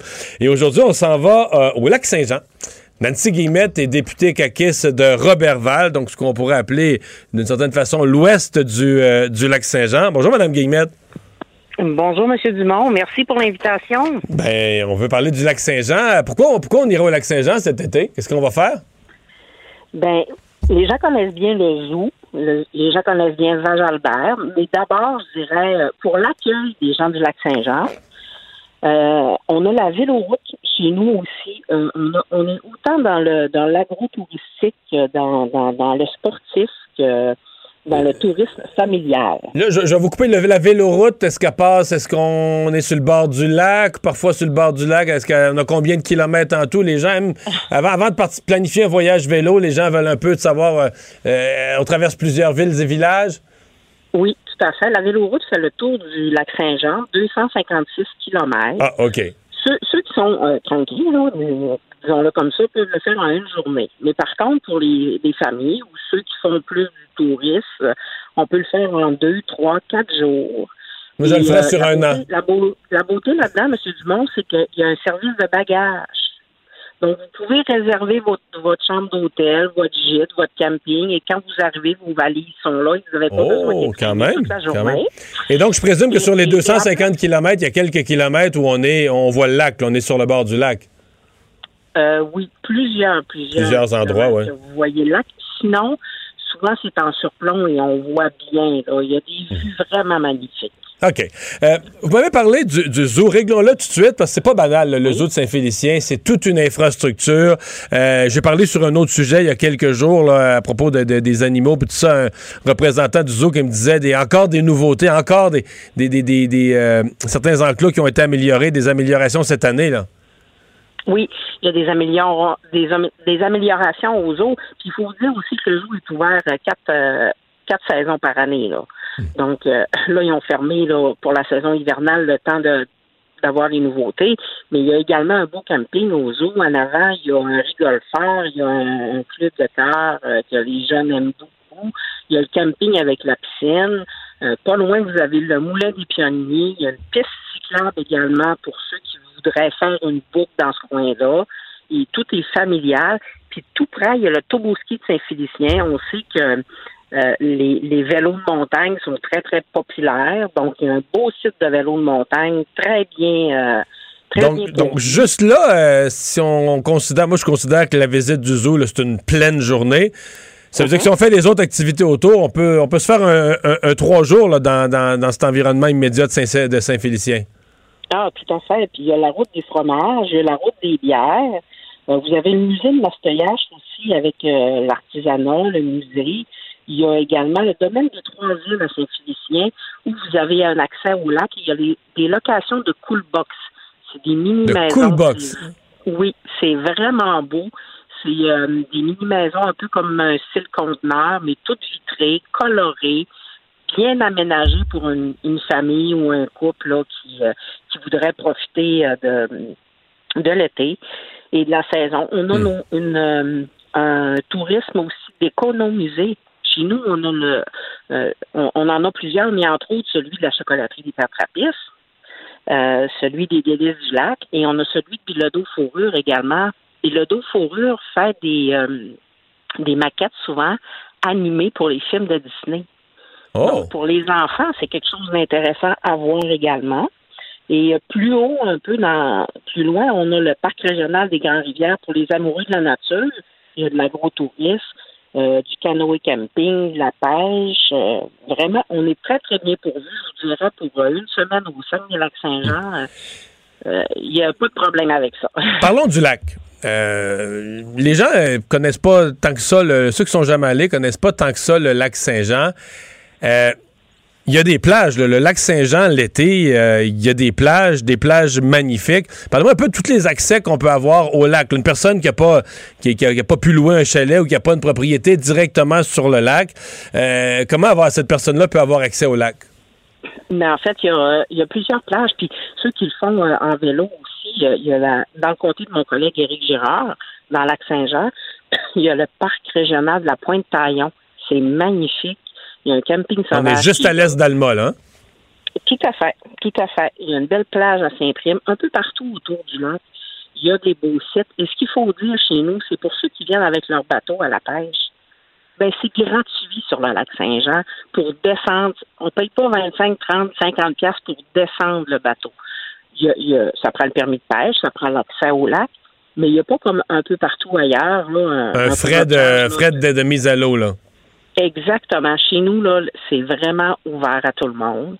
Et on est. il y a du très beau poisson à pêcher euh, dans le lac. D'ailleurs, le député qui était votre prédécesseur, Philippe Couillard, était un pêcheur dans le lac Saint-Jean.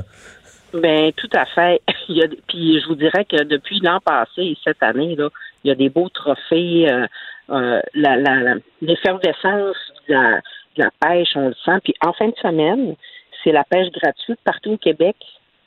Donc, vous n'avez pas besoin, vous avez besoin de votre accès, votre permis d'accès au lac, et vous n'avez pas besoin de votre permis, de, pêche. Donc, pour les jeunes familles qui voudraient euh, s'initier, ben, c'est intéressant de, participer à, cette fin de semaine-là. Et il y a toujours nos beaux forfaits qu'on a sur Bonjour Québec. Moi, j'invite les, gens, les gens à aller voir Forfait Bonjour Québec euh, et à aller voir le site de destination Lac-Saint-Jean également. Euh, il y a des forfaits tout près. La véloroute, vous pouvez réserver vos hôtels, réserver votre bagagiste en vous en allant. Vous faites votre trajet vous-même. Euh, c'est très facilitant. Mhm. Ben, euh, très accueillant, M. Dumont. Ça, on n'en doute pas. On n'en doute pas, c'est certain. vous avez mentionné, je ne veux rien échapper parce qu'on a passé vite, Val-Jalbert. oui, c'est probablement une des destinations les plus connues au lac Saint-Jean. Mais malgré tout, parlez-moi un peu, parce que ça non plus, c'est des choses, des fois, les, gens ont entendu parler de quelque chose, qui savent que ça existe, mais ils sont pas nécessairement motivés à aller le visiter en, sachant pas qu'est-ce que je vais voir. Quelqu'un qui est jamais allé et se rend à Val-Jalbert, qu'est-ce qu'il va voir? Ben, Val-Jalbert, premièrement, c'est vraiment près, tout près du lac. Euh, il y a un beau camping qui est là avec une piscine également pour les, les jeunes familles. Euh, vous avez sur le site de la Jalbert de l'hébergement. Il y a des maisons qui ont été rénovées, patrimoniales. Il y a de l'hébergement. Il y a un magnifique restaurant. C'est vraiment bon. Euh, et, le soir, la chute, quand on va souper, c'est de toute beauté. Il y a de l'animation dans le village, donc avec les enfants, c'est très, très agréable. Et euh, si vous êtes en forme et ça vous tente, vous pouvez monter parce qu'on pense à la Jardin qu'il y a une chute, mais en fait, il y a deux chutes. là, on est sur quelle rivière? On est-tu sur la Chipmouchouane, là? À Chipmouchouane. La Chipmouchouane, c'est ça, OK, OK.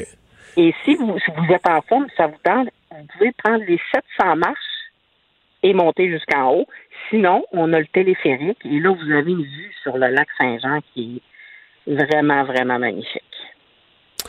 Puis, Val-Albert a quelques nouveautés cette année là, également pour, euh, pour les jeunes familles. Et c'est un site qui est ouvert aussi quatre, euh, quatre saisons par année. Ben, ça donne le goût d'aller euh, au, euh, au, lac Saint-Jean, de traverser le parc. Faut-tu dire qu'il y a une autoroute maintenant ou tout le monde le sait, là? Mais écoutez, moi, je le fais à tous les semaines, puis des fois deux fois par semaine, là.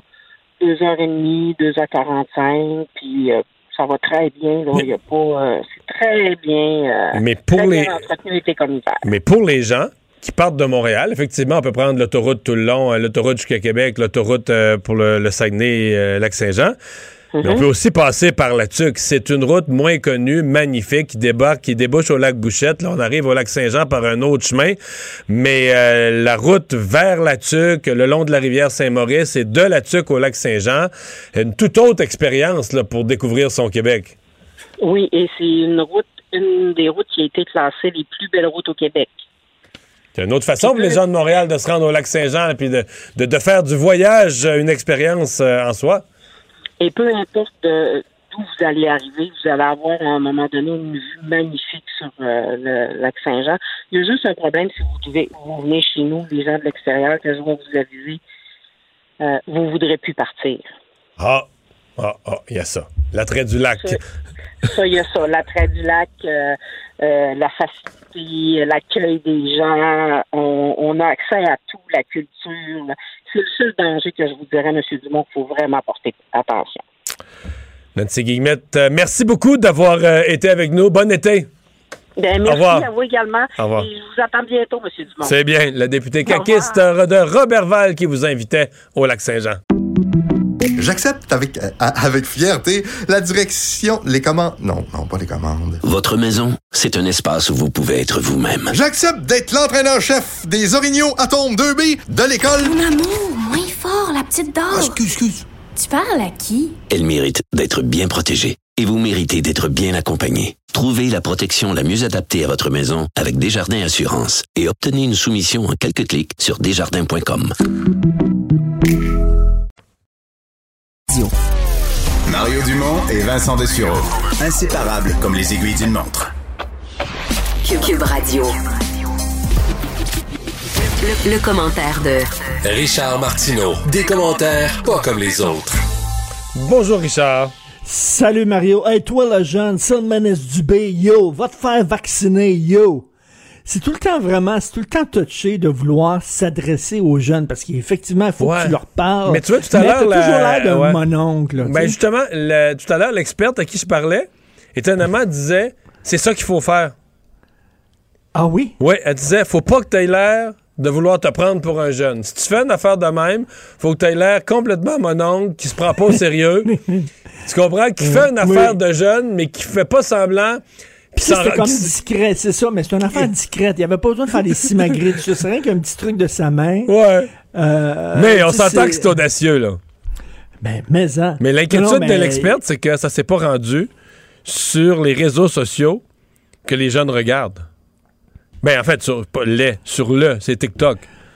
non, mais déjà, c'est un catch-22. Déjà, t'es perdant parce que déjà qu'un adulte parle à des jeunes, ils veulent rien savoir des vieux. Fait que déjà, ça a l'air que, tu sais, c'est comme, euh, on disait à un moment donné, euh, vous n'avez pas le droit de faire des graffitis, on va faire un mur, ça va être un mur légal, puis là, vous aurez le droit de faire des graffitis sur ce mur-là. Ben, tu peux être sûr qu'il n'y a aucun jeune qui va aller faire un graffiti sur le mur. Mais tu le gardes propre, celui-là, au moins. ben oui, oui. C'est la façon d'en garder un propre. ça va être le seul même mur propre de la ville de Montréal. Mais c'est très difficile, c'est très ingrat. Il a dû vraiment être un peu mal à l'aise, mais il a bien fait ça quand même. Euh, T'as l'impression que François Legault est à bout?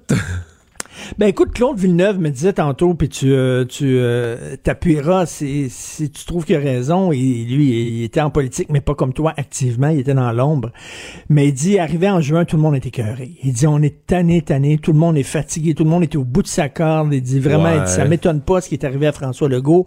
On sait que François Legault a dit, euh, il était pas content d'avoir perdu Fitzgibbon. Fait qu'il a dit, Ah, on dirait que, puis là, de, de se faire critiquer par le PQ. Il dit, de toute façon, le PQ, tout ce qui les intéresse, c'est la souveraineté. Moi, quand au Conseil des ministres au PQ, j'essayais de leur parler de- de- de- d'économie, puis ils voulaient rien savoir. Ça. Bon, c'était bizarre, mais les gens disent, Claude, il dit, il était fatigué. Il est crevé. Je, je vais te donner mon point de vue. Je vais te donner mon Ouais, point ouais. de vue. C'est sûr que, puis écoute, ça n'a pas été quand même une année normale. C'est- la, la- pression qu'il y a eu, qu'on se comprend là-dessus. Il y a un bout qui est vrai. Mais je vais plus loin. Moi, je pense quand même que ça l'atteint plus, là, tu comprends? Euh, Pierre Fitzgibbon, c'est un ministre qui aimait beaucoup, c'est son ami, et que ça l'atteint anormalement, et, et je mettrais au moins autant là-dessus ces écarts des dé- parce qu'il n'a pas été bon hier là. Il était dérangé il était pas sous sa coche alors je mettrais au moins ça autant sur sa relation privilégiée avec Pierre Fitzgibbon que sur la fatigue tu me le demandes Oui, à il moi ce que il- il l'a pas- il comme on dit en bon québécois. ouais, là. ouais, ouais. Ça le fait. D'ailleurs, euh, ils, ont, ils ont refusé, là, ils ont refusé le blâme de la, la, la commissaire à l'éthique. Ouais, ils ont là. refusé le blâme, mais ils ont, ils ont- ils ont- pris quand même la, la- la- comme on dit, ils ont pris la tasse de café, ils ont, ils ont perdu leur ministre. Là. Oui que, mais, euh, oui, mais lui, lui, hein, donc, on dit, il faut qu'il remette ses affaires dans, dans, dans, dans, dans les bras, là, dans les mains d'une personne totalement indépendante, puis il choisit un ancien collaborateur. ouais, mais, mais ça, en fait, c'est pour ça qu'on va... Ça passe-tu le message, coudon, auprès de M. Fitzgibbon ou pas, là? Non, euh, ça passe pas. Mais de toute façon, là, là la, la commissaire à l'éthique, et c'est c'est la raison que la CAQ a donnée pour voter contre, c'est que la commissaire à l'éthique demande une impossibilité. Parce qu'elle dit qu'il faudrait qu'ils vendent ses Mhm. actions de ses compagnies, mais il faudrait qu'ils les mettent dans une fiducie sans droit de regard.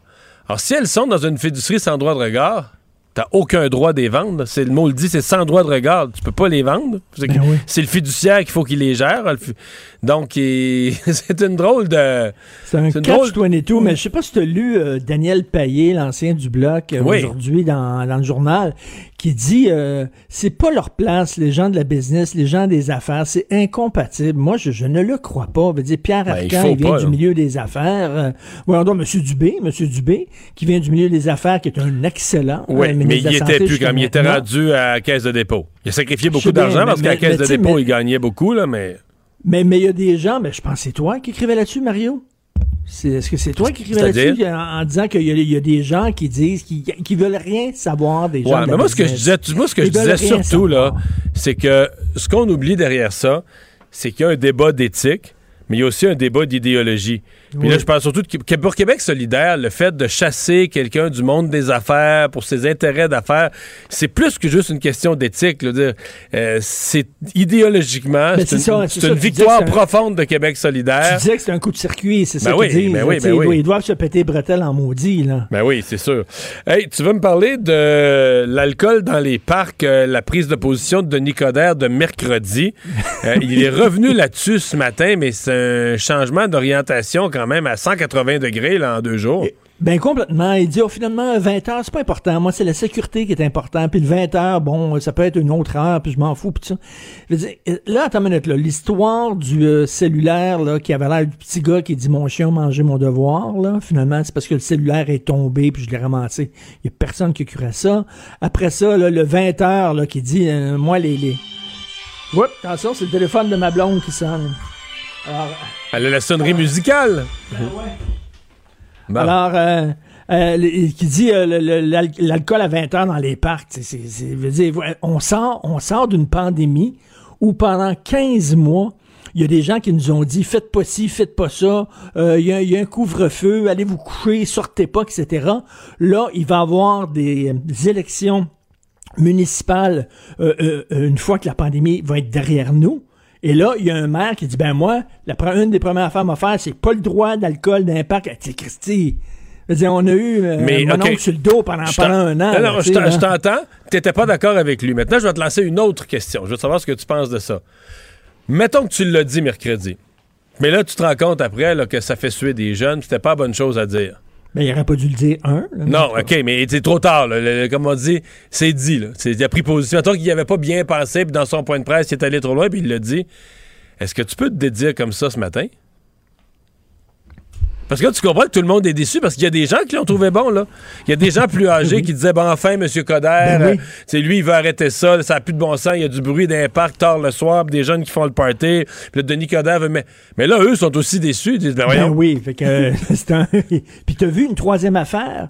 T'as vu la marina de, de la Chine, là, la, la mairesse actuelle qui est dans l'équipe Plante voulait fermer la marina, OK? C'est une des plus belles marinas. Moi, je vais à la Chine de temps en temps, j'adore ça. Il y a des restaurants sur le bord de la marina, c'est super beau. Les gens qui ont un bateau étaient furieux. Ils sont venus. Ils voulaient donner. Moi, je les ai eu une fois en entrevue, mais ils nous écrivaient pour donner d'autres entrevues. Ils étaient eh ben furieux. Oui. Ben oui, furieux. Puis elle a dit bon, euh, on a besoin de parcs. Fait qu'on a besoin de parcs à la Chine. Je sais pas si tu connais la Chine, mais il y a des parcs à tous les coins de rue.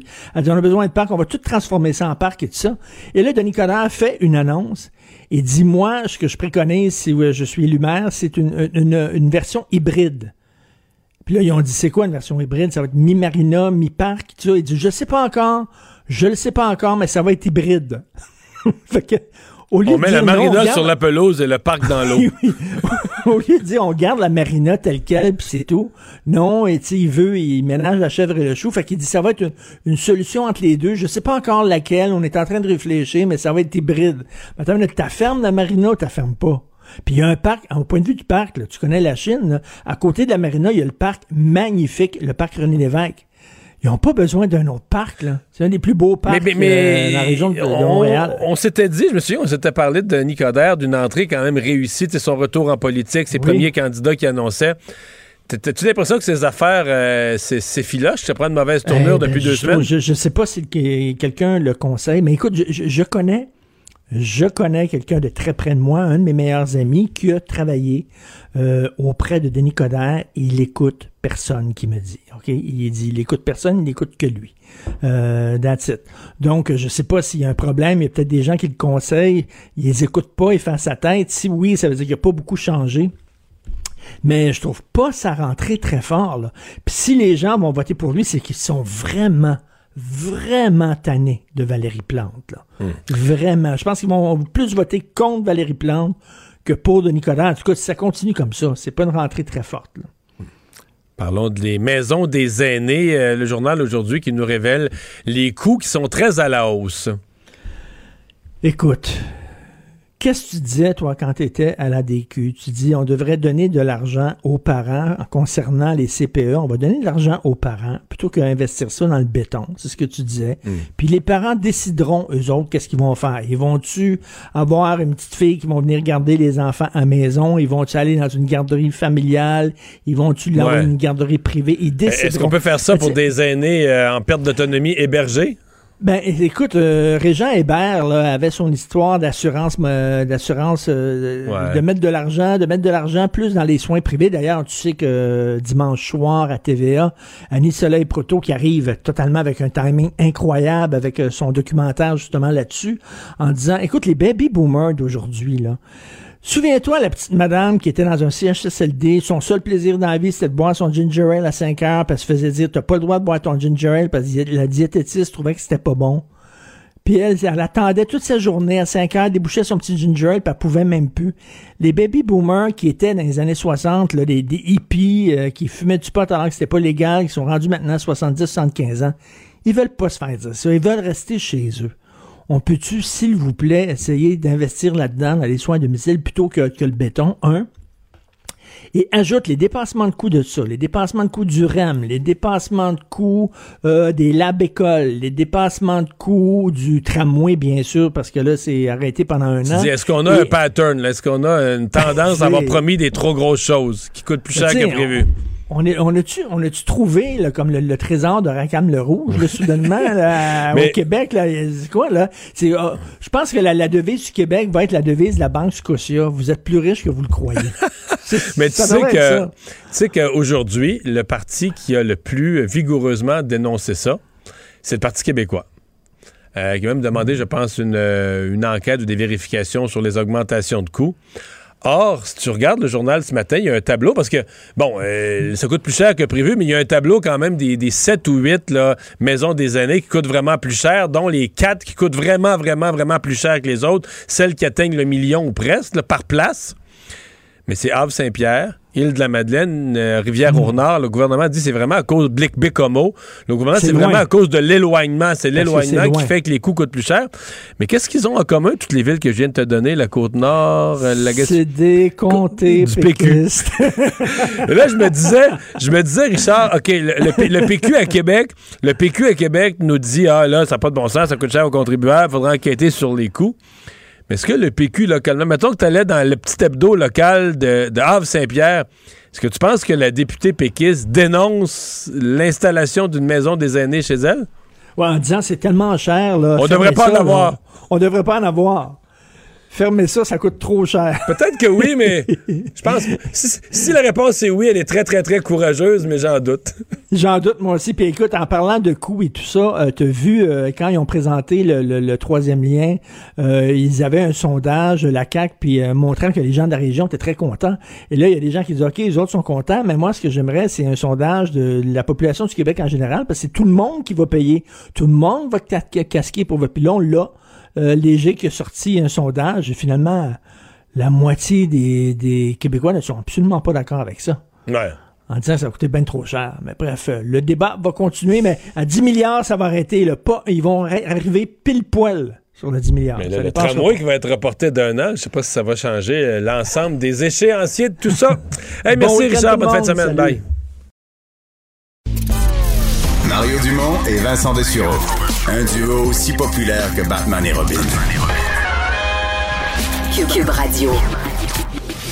Le, commentaire de Emmanuel Latraverse. Des analyses politiques pas comme les autres. Bonjour Emmanuel. Bonjour. Euh, c'est la fin de session à Ottawa, puis on dirait que là, tout à coup, euh, les, fils de passe, des fils dépassent de partout euh, sur le fait que on a le goût de s'en aller en élection là. Ben, en tout cas, les masques tombent. Hein? Tout oui. ça a commencé plus tôt cette semaine avec cette initiative pour permettre la semaine prochaine euh, aux députés de faire leurs adieux au cas où ils ne reviennent pas. OK? oui, j'ai vu passer ça. Juste 21. tout le monde a voté contre une élection en temps de pandémie. Puis euh, aujourd'hui, notre collègue euh, Raymond Fillon a posé la question de manière assez simple. Est-ce que vous excluez de déclencher une élection au mois d'août. Puis c'est la fois que j'ai entendu M. Trudeau euh, le moins fermer la porte. Il dit nous sommes minoritaires, il y aura une euh, élection éventuellement. Et le problème qu'on a, c'est qu'on n'a pas la même vision que les conservateurs sur la relance économique, etc., etc. Alors, c'est la première fois qu'il n'a pas euh, a pas fermé la porte, là. Mais non seulement ça, il l'a laissé grande ouverte. Puis l'a ouverte encore un petit peu plus, tu sais. Puis pourquoi? Ben parce que euh, euh, à un moment donné, si M. Trudeau veut convaincre les Canadiens, vraiment, si M. Trudeau veut aller en élection déclenchée au mois d'août, il ne fera pas défaire, la Chambre des communes ne sèche pas. Donc, il faut qu'il convainque les Canadiens qu'il a besoin d'aller aux urnes. Il a besoin de plonger le Canada en campagne électorale. Alors ça, ça se trame d'avance, hein, ce narratif-là, là, et là, c'est ce qu'on voit commencer à émerger. Là. C'est un, gouvernement là, qui va commencer à placer ses pions pour avoir les moyens de dire aux Canadiens qu'il a besoin d'avoir les coups des franches pour orchestrer la relance économique maintenant que les Canadiens seront vaccinés, puisqu'on s'entend que ça risque d'y arriver avant le 31 août, cet objectif de vaccination. Alors, euh, c'est comme si, justement, on aurait pu mentir, là, on a commencé à dire la vérité, donc, euh, soyez avertis. Ça se peut qu'on revienne de vacances plutôt prévues, euh, Mario, finalement. Je pense que c'est ça. Ouais. Ouais, non, c'est, disons que c'est comme disait l'autre, le jupon dépasse, là. Euh, Monsieur Trudeau, par ailleurs, qui aujourd'hui, ben, son ministre Miller l'avait fait au moins à deux grosses reprises, dont moi j'ai été témoin, mais Monsieur Trudeau l'a refait, là, invité formellement l'Église catholique à s'excuser pour ce qui s'est passé dans les pensionnats autochtones. Oui, il est allé plus loin que ça en disant que lui, comme catholique, était profondément déçu de l'attitude de l'institution, qui est l'Église catholique, allant jusqu'à dire que l'attitude de l'Église face aux pensionnats autochtones et son refus de présenter des excuses euh, allait à l'encontre de la foi, hein? la rédemption, le pardon. Euh, et ça, c'est quand même assez fort pour euh, le premier ministre, mais il est allé plus loin que ça. Parce qu'il a demandé, euh, demandé aux catholiques, là. Hein? Il a interpellé les citoyens en disant Je demande à tous les catholiques de faire pression sur vos évêques et sur vos prêtres pour que l'Église change son fusil d'épaule. Euh, c'est quand même très fort comme message et il y a de quoi, Mario, parce que l'Église anglicane a présenté des excuses. L'Église euh, unie du Canada a présenté des excuses. Euh, la seule qui l'a pas fait, c'est l'Église catholique. Et non seulement ça, l'Église catholique refuse de remettre des documents. Mais ça, c'est l'autre bout, hein, parce que ouais, on, on, a parlé de l'archevêque, par exemple, de Vancouver, là, qui avait été exemplaire dans ses excuses, mais c'est pas seulement c'est pas seulement des excuses, c'est il a fourni tous les registres, tous les documents qui pouvaient aider à faire la lumière sur ce qui s'est passé dans les pensionnats autochtones. Euh, les excuses, c'est un symbole important, mais l'autre bout est aussi très important. Ben, c'est très important quand on pense que, tu sais, Mario, le, des 3200 enfants qu'on sait qui sont morts, là, leur tombe n'était pas identifiée. Et on ne connaît pas la date exacte de leur décès avec les, les, données qu'on a en ce moment-là. Alors, Donc, il n'est pas exclu, il est, pas exclu dans les registres, on trouve ça, là. Ben, il n'est pas exclu qu'on trouve ça. C'est essentiel de l'avoir. Mais là où il y a une, ça place le, gouvernement fédéral dans une position difficile, c'est qu'il y a plusieurs de ces documents-là que le gouvernement fédéral a aussi en sa possession. Parce que l'Église était fiduciaire du gouvernement fédéral, mais pour des raisons contractuelles de l'époque, ce sont des gouvernements, ce sont des documents confidentiels. Alors là, la question qui se pose, la question a été posée à M. Trudeau, est-ce que vous seriez prêt, qui est à aller devant les tribunaux pour faire lever votre obligation à vous de les garder secrets, ces documents-là? Et pour l'instant, M. Trudeau a comme il a dit on n'exclut pas d'aller jusque-là, mais ce serait mieux si l'Église le faisait par elle-même. Alors, ce bras de fer entre les survivants, entre la classe politique et entre l'Église catholique est loin d'être terminé parce qu'il y a un précédent important aussi. C'est que finalement, en 2018, le pape, s'est excusé auprès de toutes les victimes des prêtres pédophiles. Il leur a écrit une lettre de 2000 mots. Donc, l'Église catholique est capable de s'excuser. Mais il a refusé, dans le cas des pensionnats autochtones, c'est pas juste que ça n'a pas encore été fait ou il, s'est formellement, il a formellement refusé de s'excuser parce que Justin Trudeau l'avait interpellé directement là-dessus, le, pape. Oui, Justin Trudeau, quand il est allé au, Vatican, le lui avait demandé formellement. Euh, écoute, on n'était pas dans la rencontre exactement. Donc, quel mot a été utilisé, mais de toute façon, la réalité, c'est que la demande a été faite à maintes reprises et que l'Église ne bouge pas.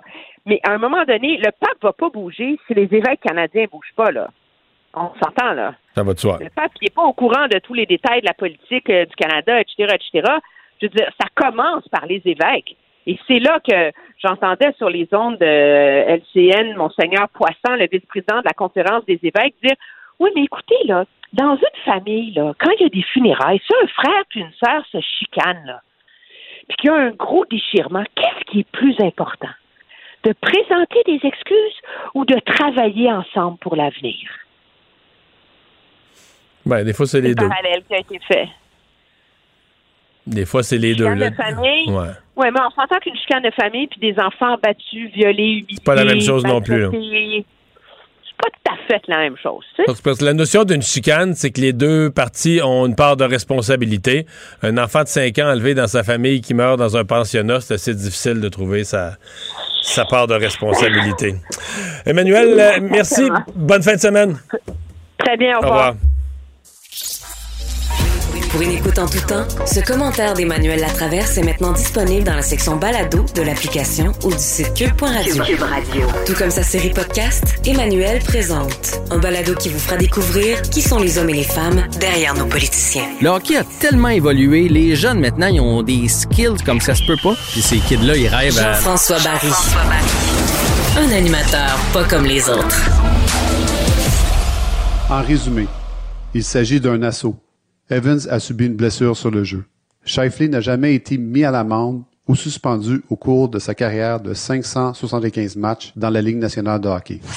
Le département de la sécurité des joueurs a suspendu Shifley pour quatre matchs.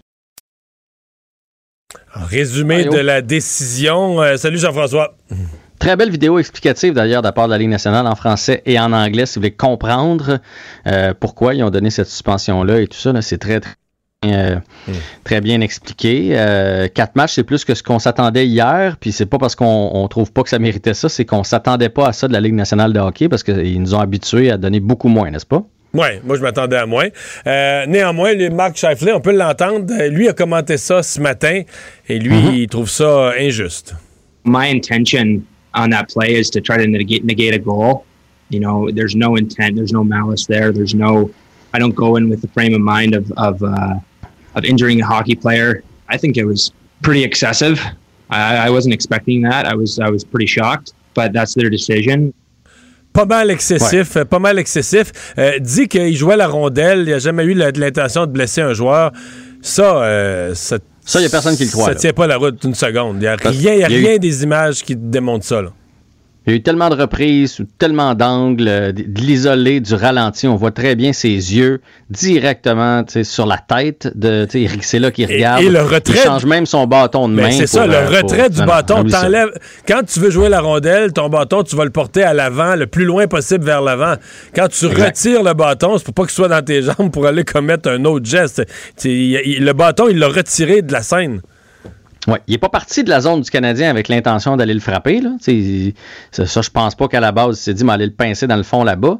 Mais l'idée s'est faite probablement là, passer sa ligne bleue à lui, de dire, bon, ben, on va perdre la game, là, m'a préparé la prochaine. Je crois pas, honnêtement, là, qu'il voulait le frapper si fort.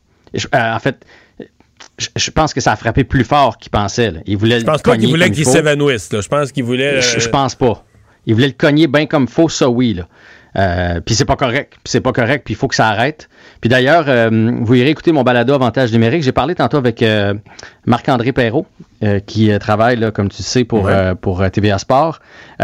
puis il, il, me racontait, écoute, comment ça s'est passé un peu après le match de mercredi. Lui, il, avait, il a des contacts à travers la Ligue nationale. Et la Ligue nationale était en panique, là, parce que c'est quelque chose qu'ils n'ont jamais vu. Tu sais, d'habitude, il arrive un cas, il s'appelle un peu, ils font, ouais, ça ressemble un peu à Intel, là, tu sais, mise en échec. Euh, blindside, euh, on avait donné trois matchs, on va donner quelque chose dans ce style-là. Là, ils ont fait, OK, on n'a jamais vu ça.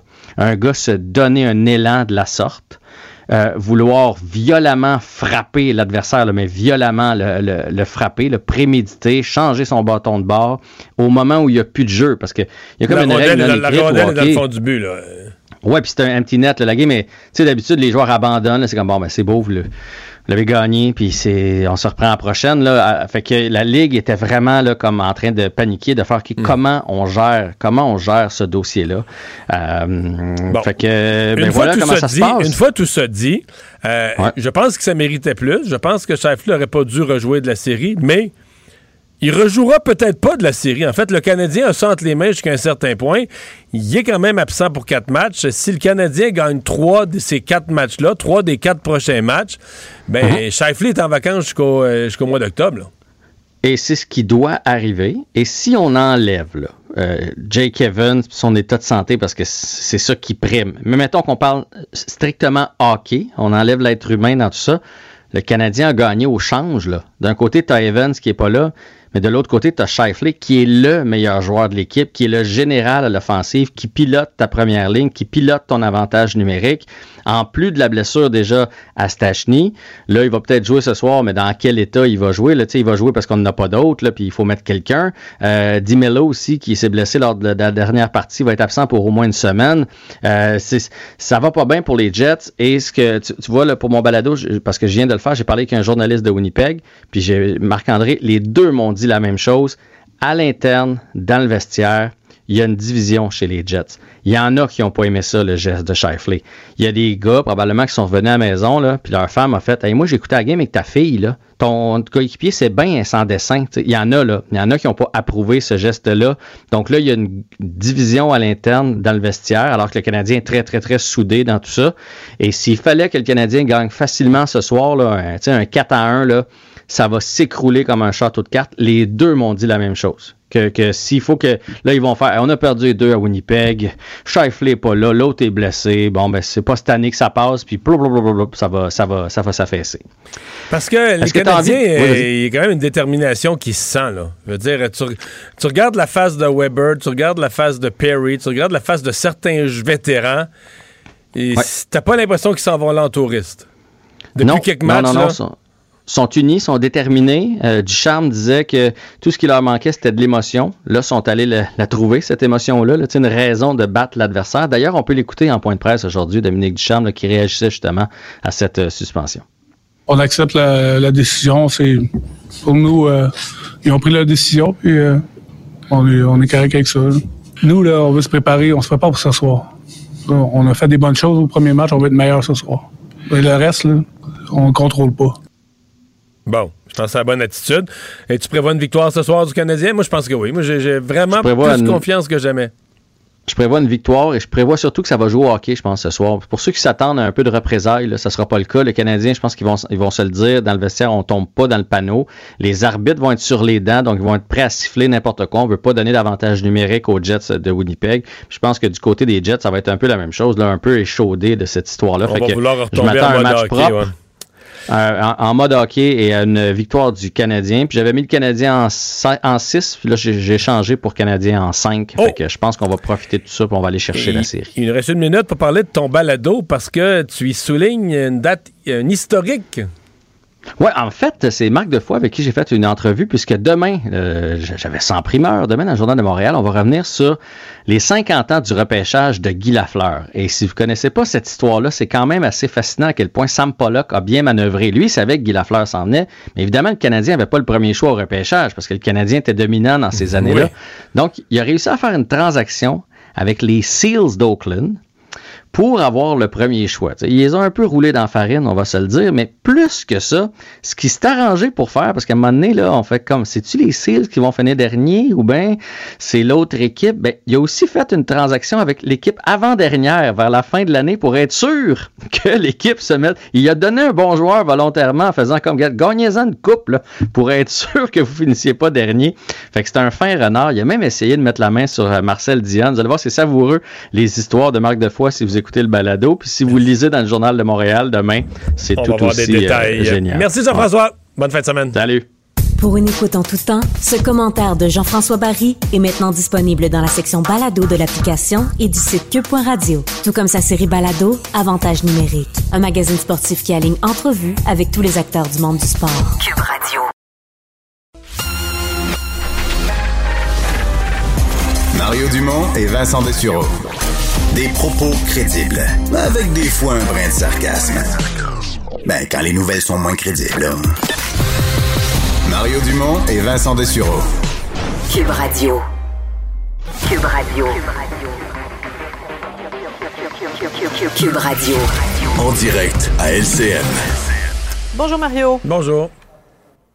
D'abord, euh, retour sur cette euh, semaine un brin euh, chaoteuse du candidat Coder. Chaoteuse, c'est le bon mot? Ouais.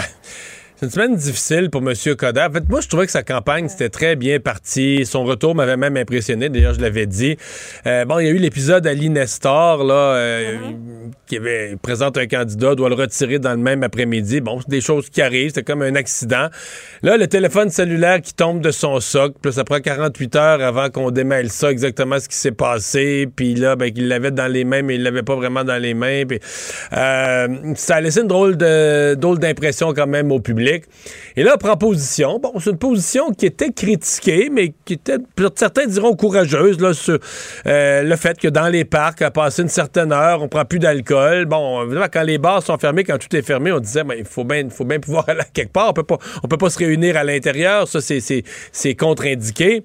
Et là, ce matin, là, j'avoue, euh, virer deux jours après, euh, change complètement sa position. Bon, on essaie de, réarranger ça un peu en disant on veut l'ordre et non pas une heure précise, mais euh, change complètement sa position.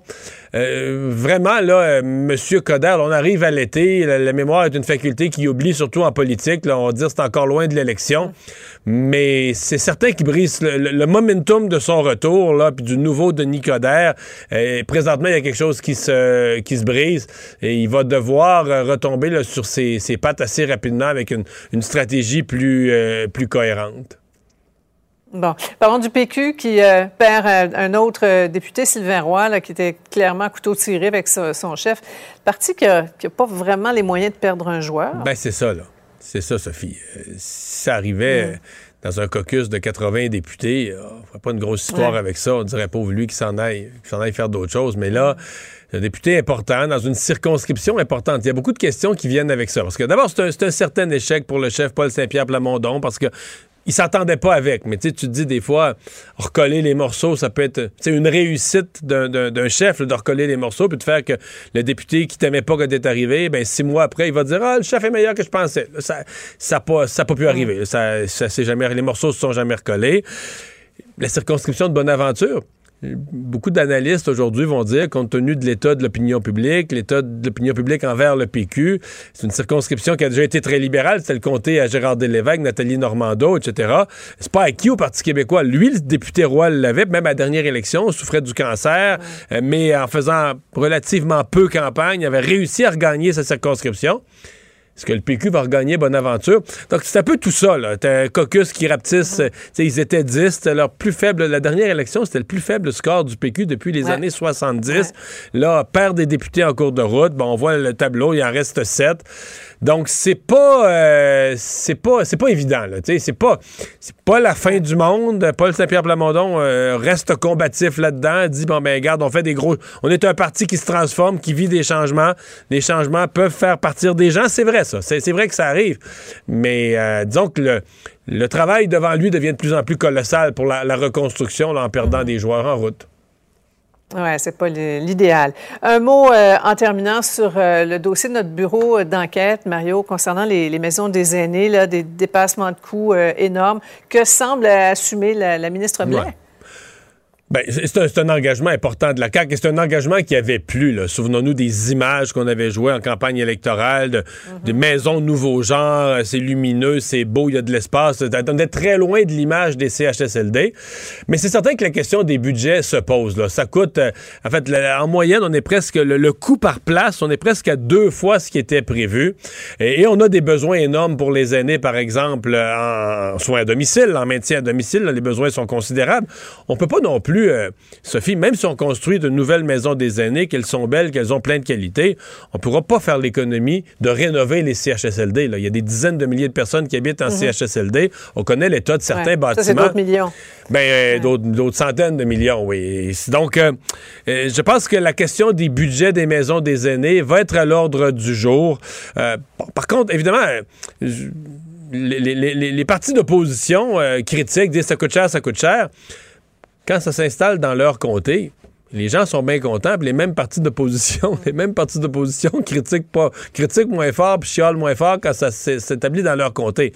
Mais sur le plan de l'utilisation des budgets pour les aînés, moi je trouve qu'il y a une question qui se pose sur la CAQ. Là. Euh, jusqu'où tu vas pour remplir un engagement électoral si t'es plus capable de, de, de, garder tes budgets sous contrôle? Là? Ouais. Et il ne s'agit pas seulement du prix du bois. Hein? Non, il y a le prix du bois, puis il y a le fait qu'il y a beaucoup, beaucoup, beaucoup de travaux et les entrepreneurs en construction sont pas très affamés. Là. Donc, quand on va en appel d'offres, euh, personne qui coupe les prix parce qu'il n'y a pas d'ouvrage. Tout le monde déborde d'ouvrage. Donc, ça aussi, ça crée une inflation sur les prix. Voilà. Merci beaucoup, Mario. Bonne fin de semaine. Alors, Alex, euh, ben, en terminant notre semaine, euh, petite nouvelle de président Trump. Ben oui, hein, il a été banni. Là, c'est fait là, officiellement. C'est une durée de deux ans qui a été établie par Facebook. Parce que là, il était quoi? C'était sans, sans des... Pour l'instant, c'était comme indéfini pour une durée indéterminée. Ça, c'est ce qu'il disait. Euh, il avait envoyé la balle, justement. Jusqu'à 2023? Oui, là maintenant officiellement jusqu'en janvier 2023, il va être suspendu. Remarque que ça va survenir avant l'élection de 2024 hein, aux États-Unis. Oui, mais après les élections de mi-mandat quand même. Mais après les élections de mi-mandat quand même. Donc euh, maintenant, euh, en vertu d'une nouvelle règle qui, qui, a été créée sur mesure depuis les attentats du Capitole, euh, Facebook ont annoncé là maintenant qu'il va y avoir des sanctions d'un mois jusqu'à deux ans pour les personnalités publiques en cas de troubles et de violences qui sont liés à leurs paroles, leurs actions. Ceux qui récidivent pourraient même être définitivement bannis. Fait que même si Trump revient, il pourrait même Banni récidiver, être banni à vie. Évidemment, il a dû réagir maintenant qu'il est déplatformé de partout de son blog, je le demande gros Oui. guillemets, de sa propre page. Il a dit que c'était une insulte à tous ceux qui avaient voté pour lui, pour toute la droite conservatrice, mais qu'il allait gagner en bout de compte. Alors, euh, voilà. Fin de semaine de canicule. Il euh, va faire très chaud. Oui. Il faut avoir de l'eau. Oui, il faut avoir de l'eau partout où on va, mais on peut en profiter de maintes façons. On vous souhaite de profiter pleinement de ce week-end. Euh, merci Alex, merci à Sébastien à la mise en onde. Merci à vous d'avoir été avec nous durant cette euh, semaine. Bon week-end. Sophie Durocher s'en vient. Cube Radio.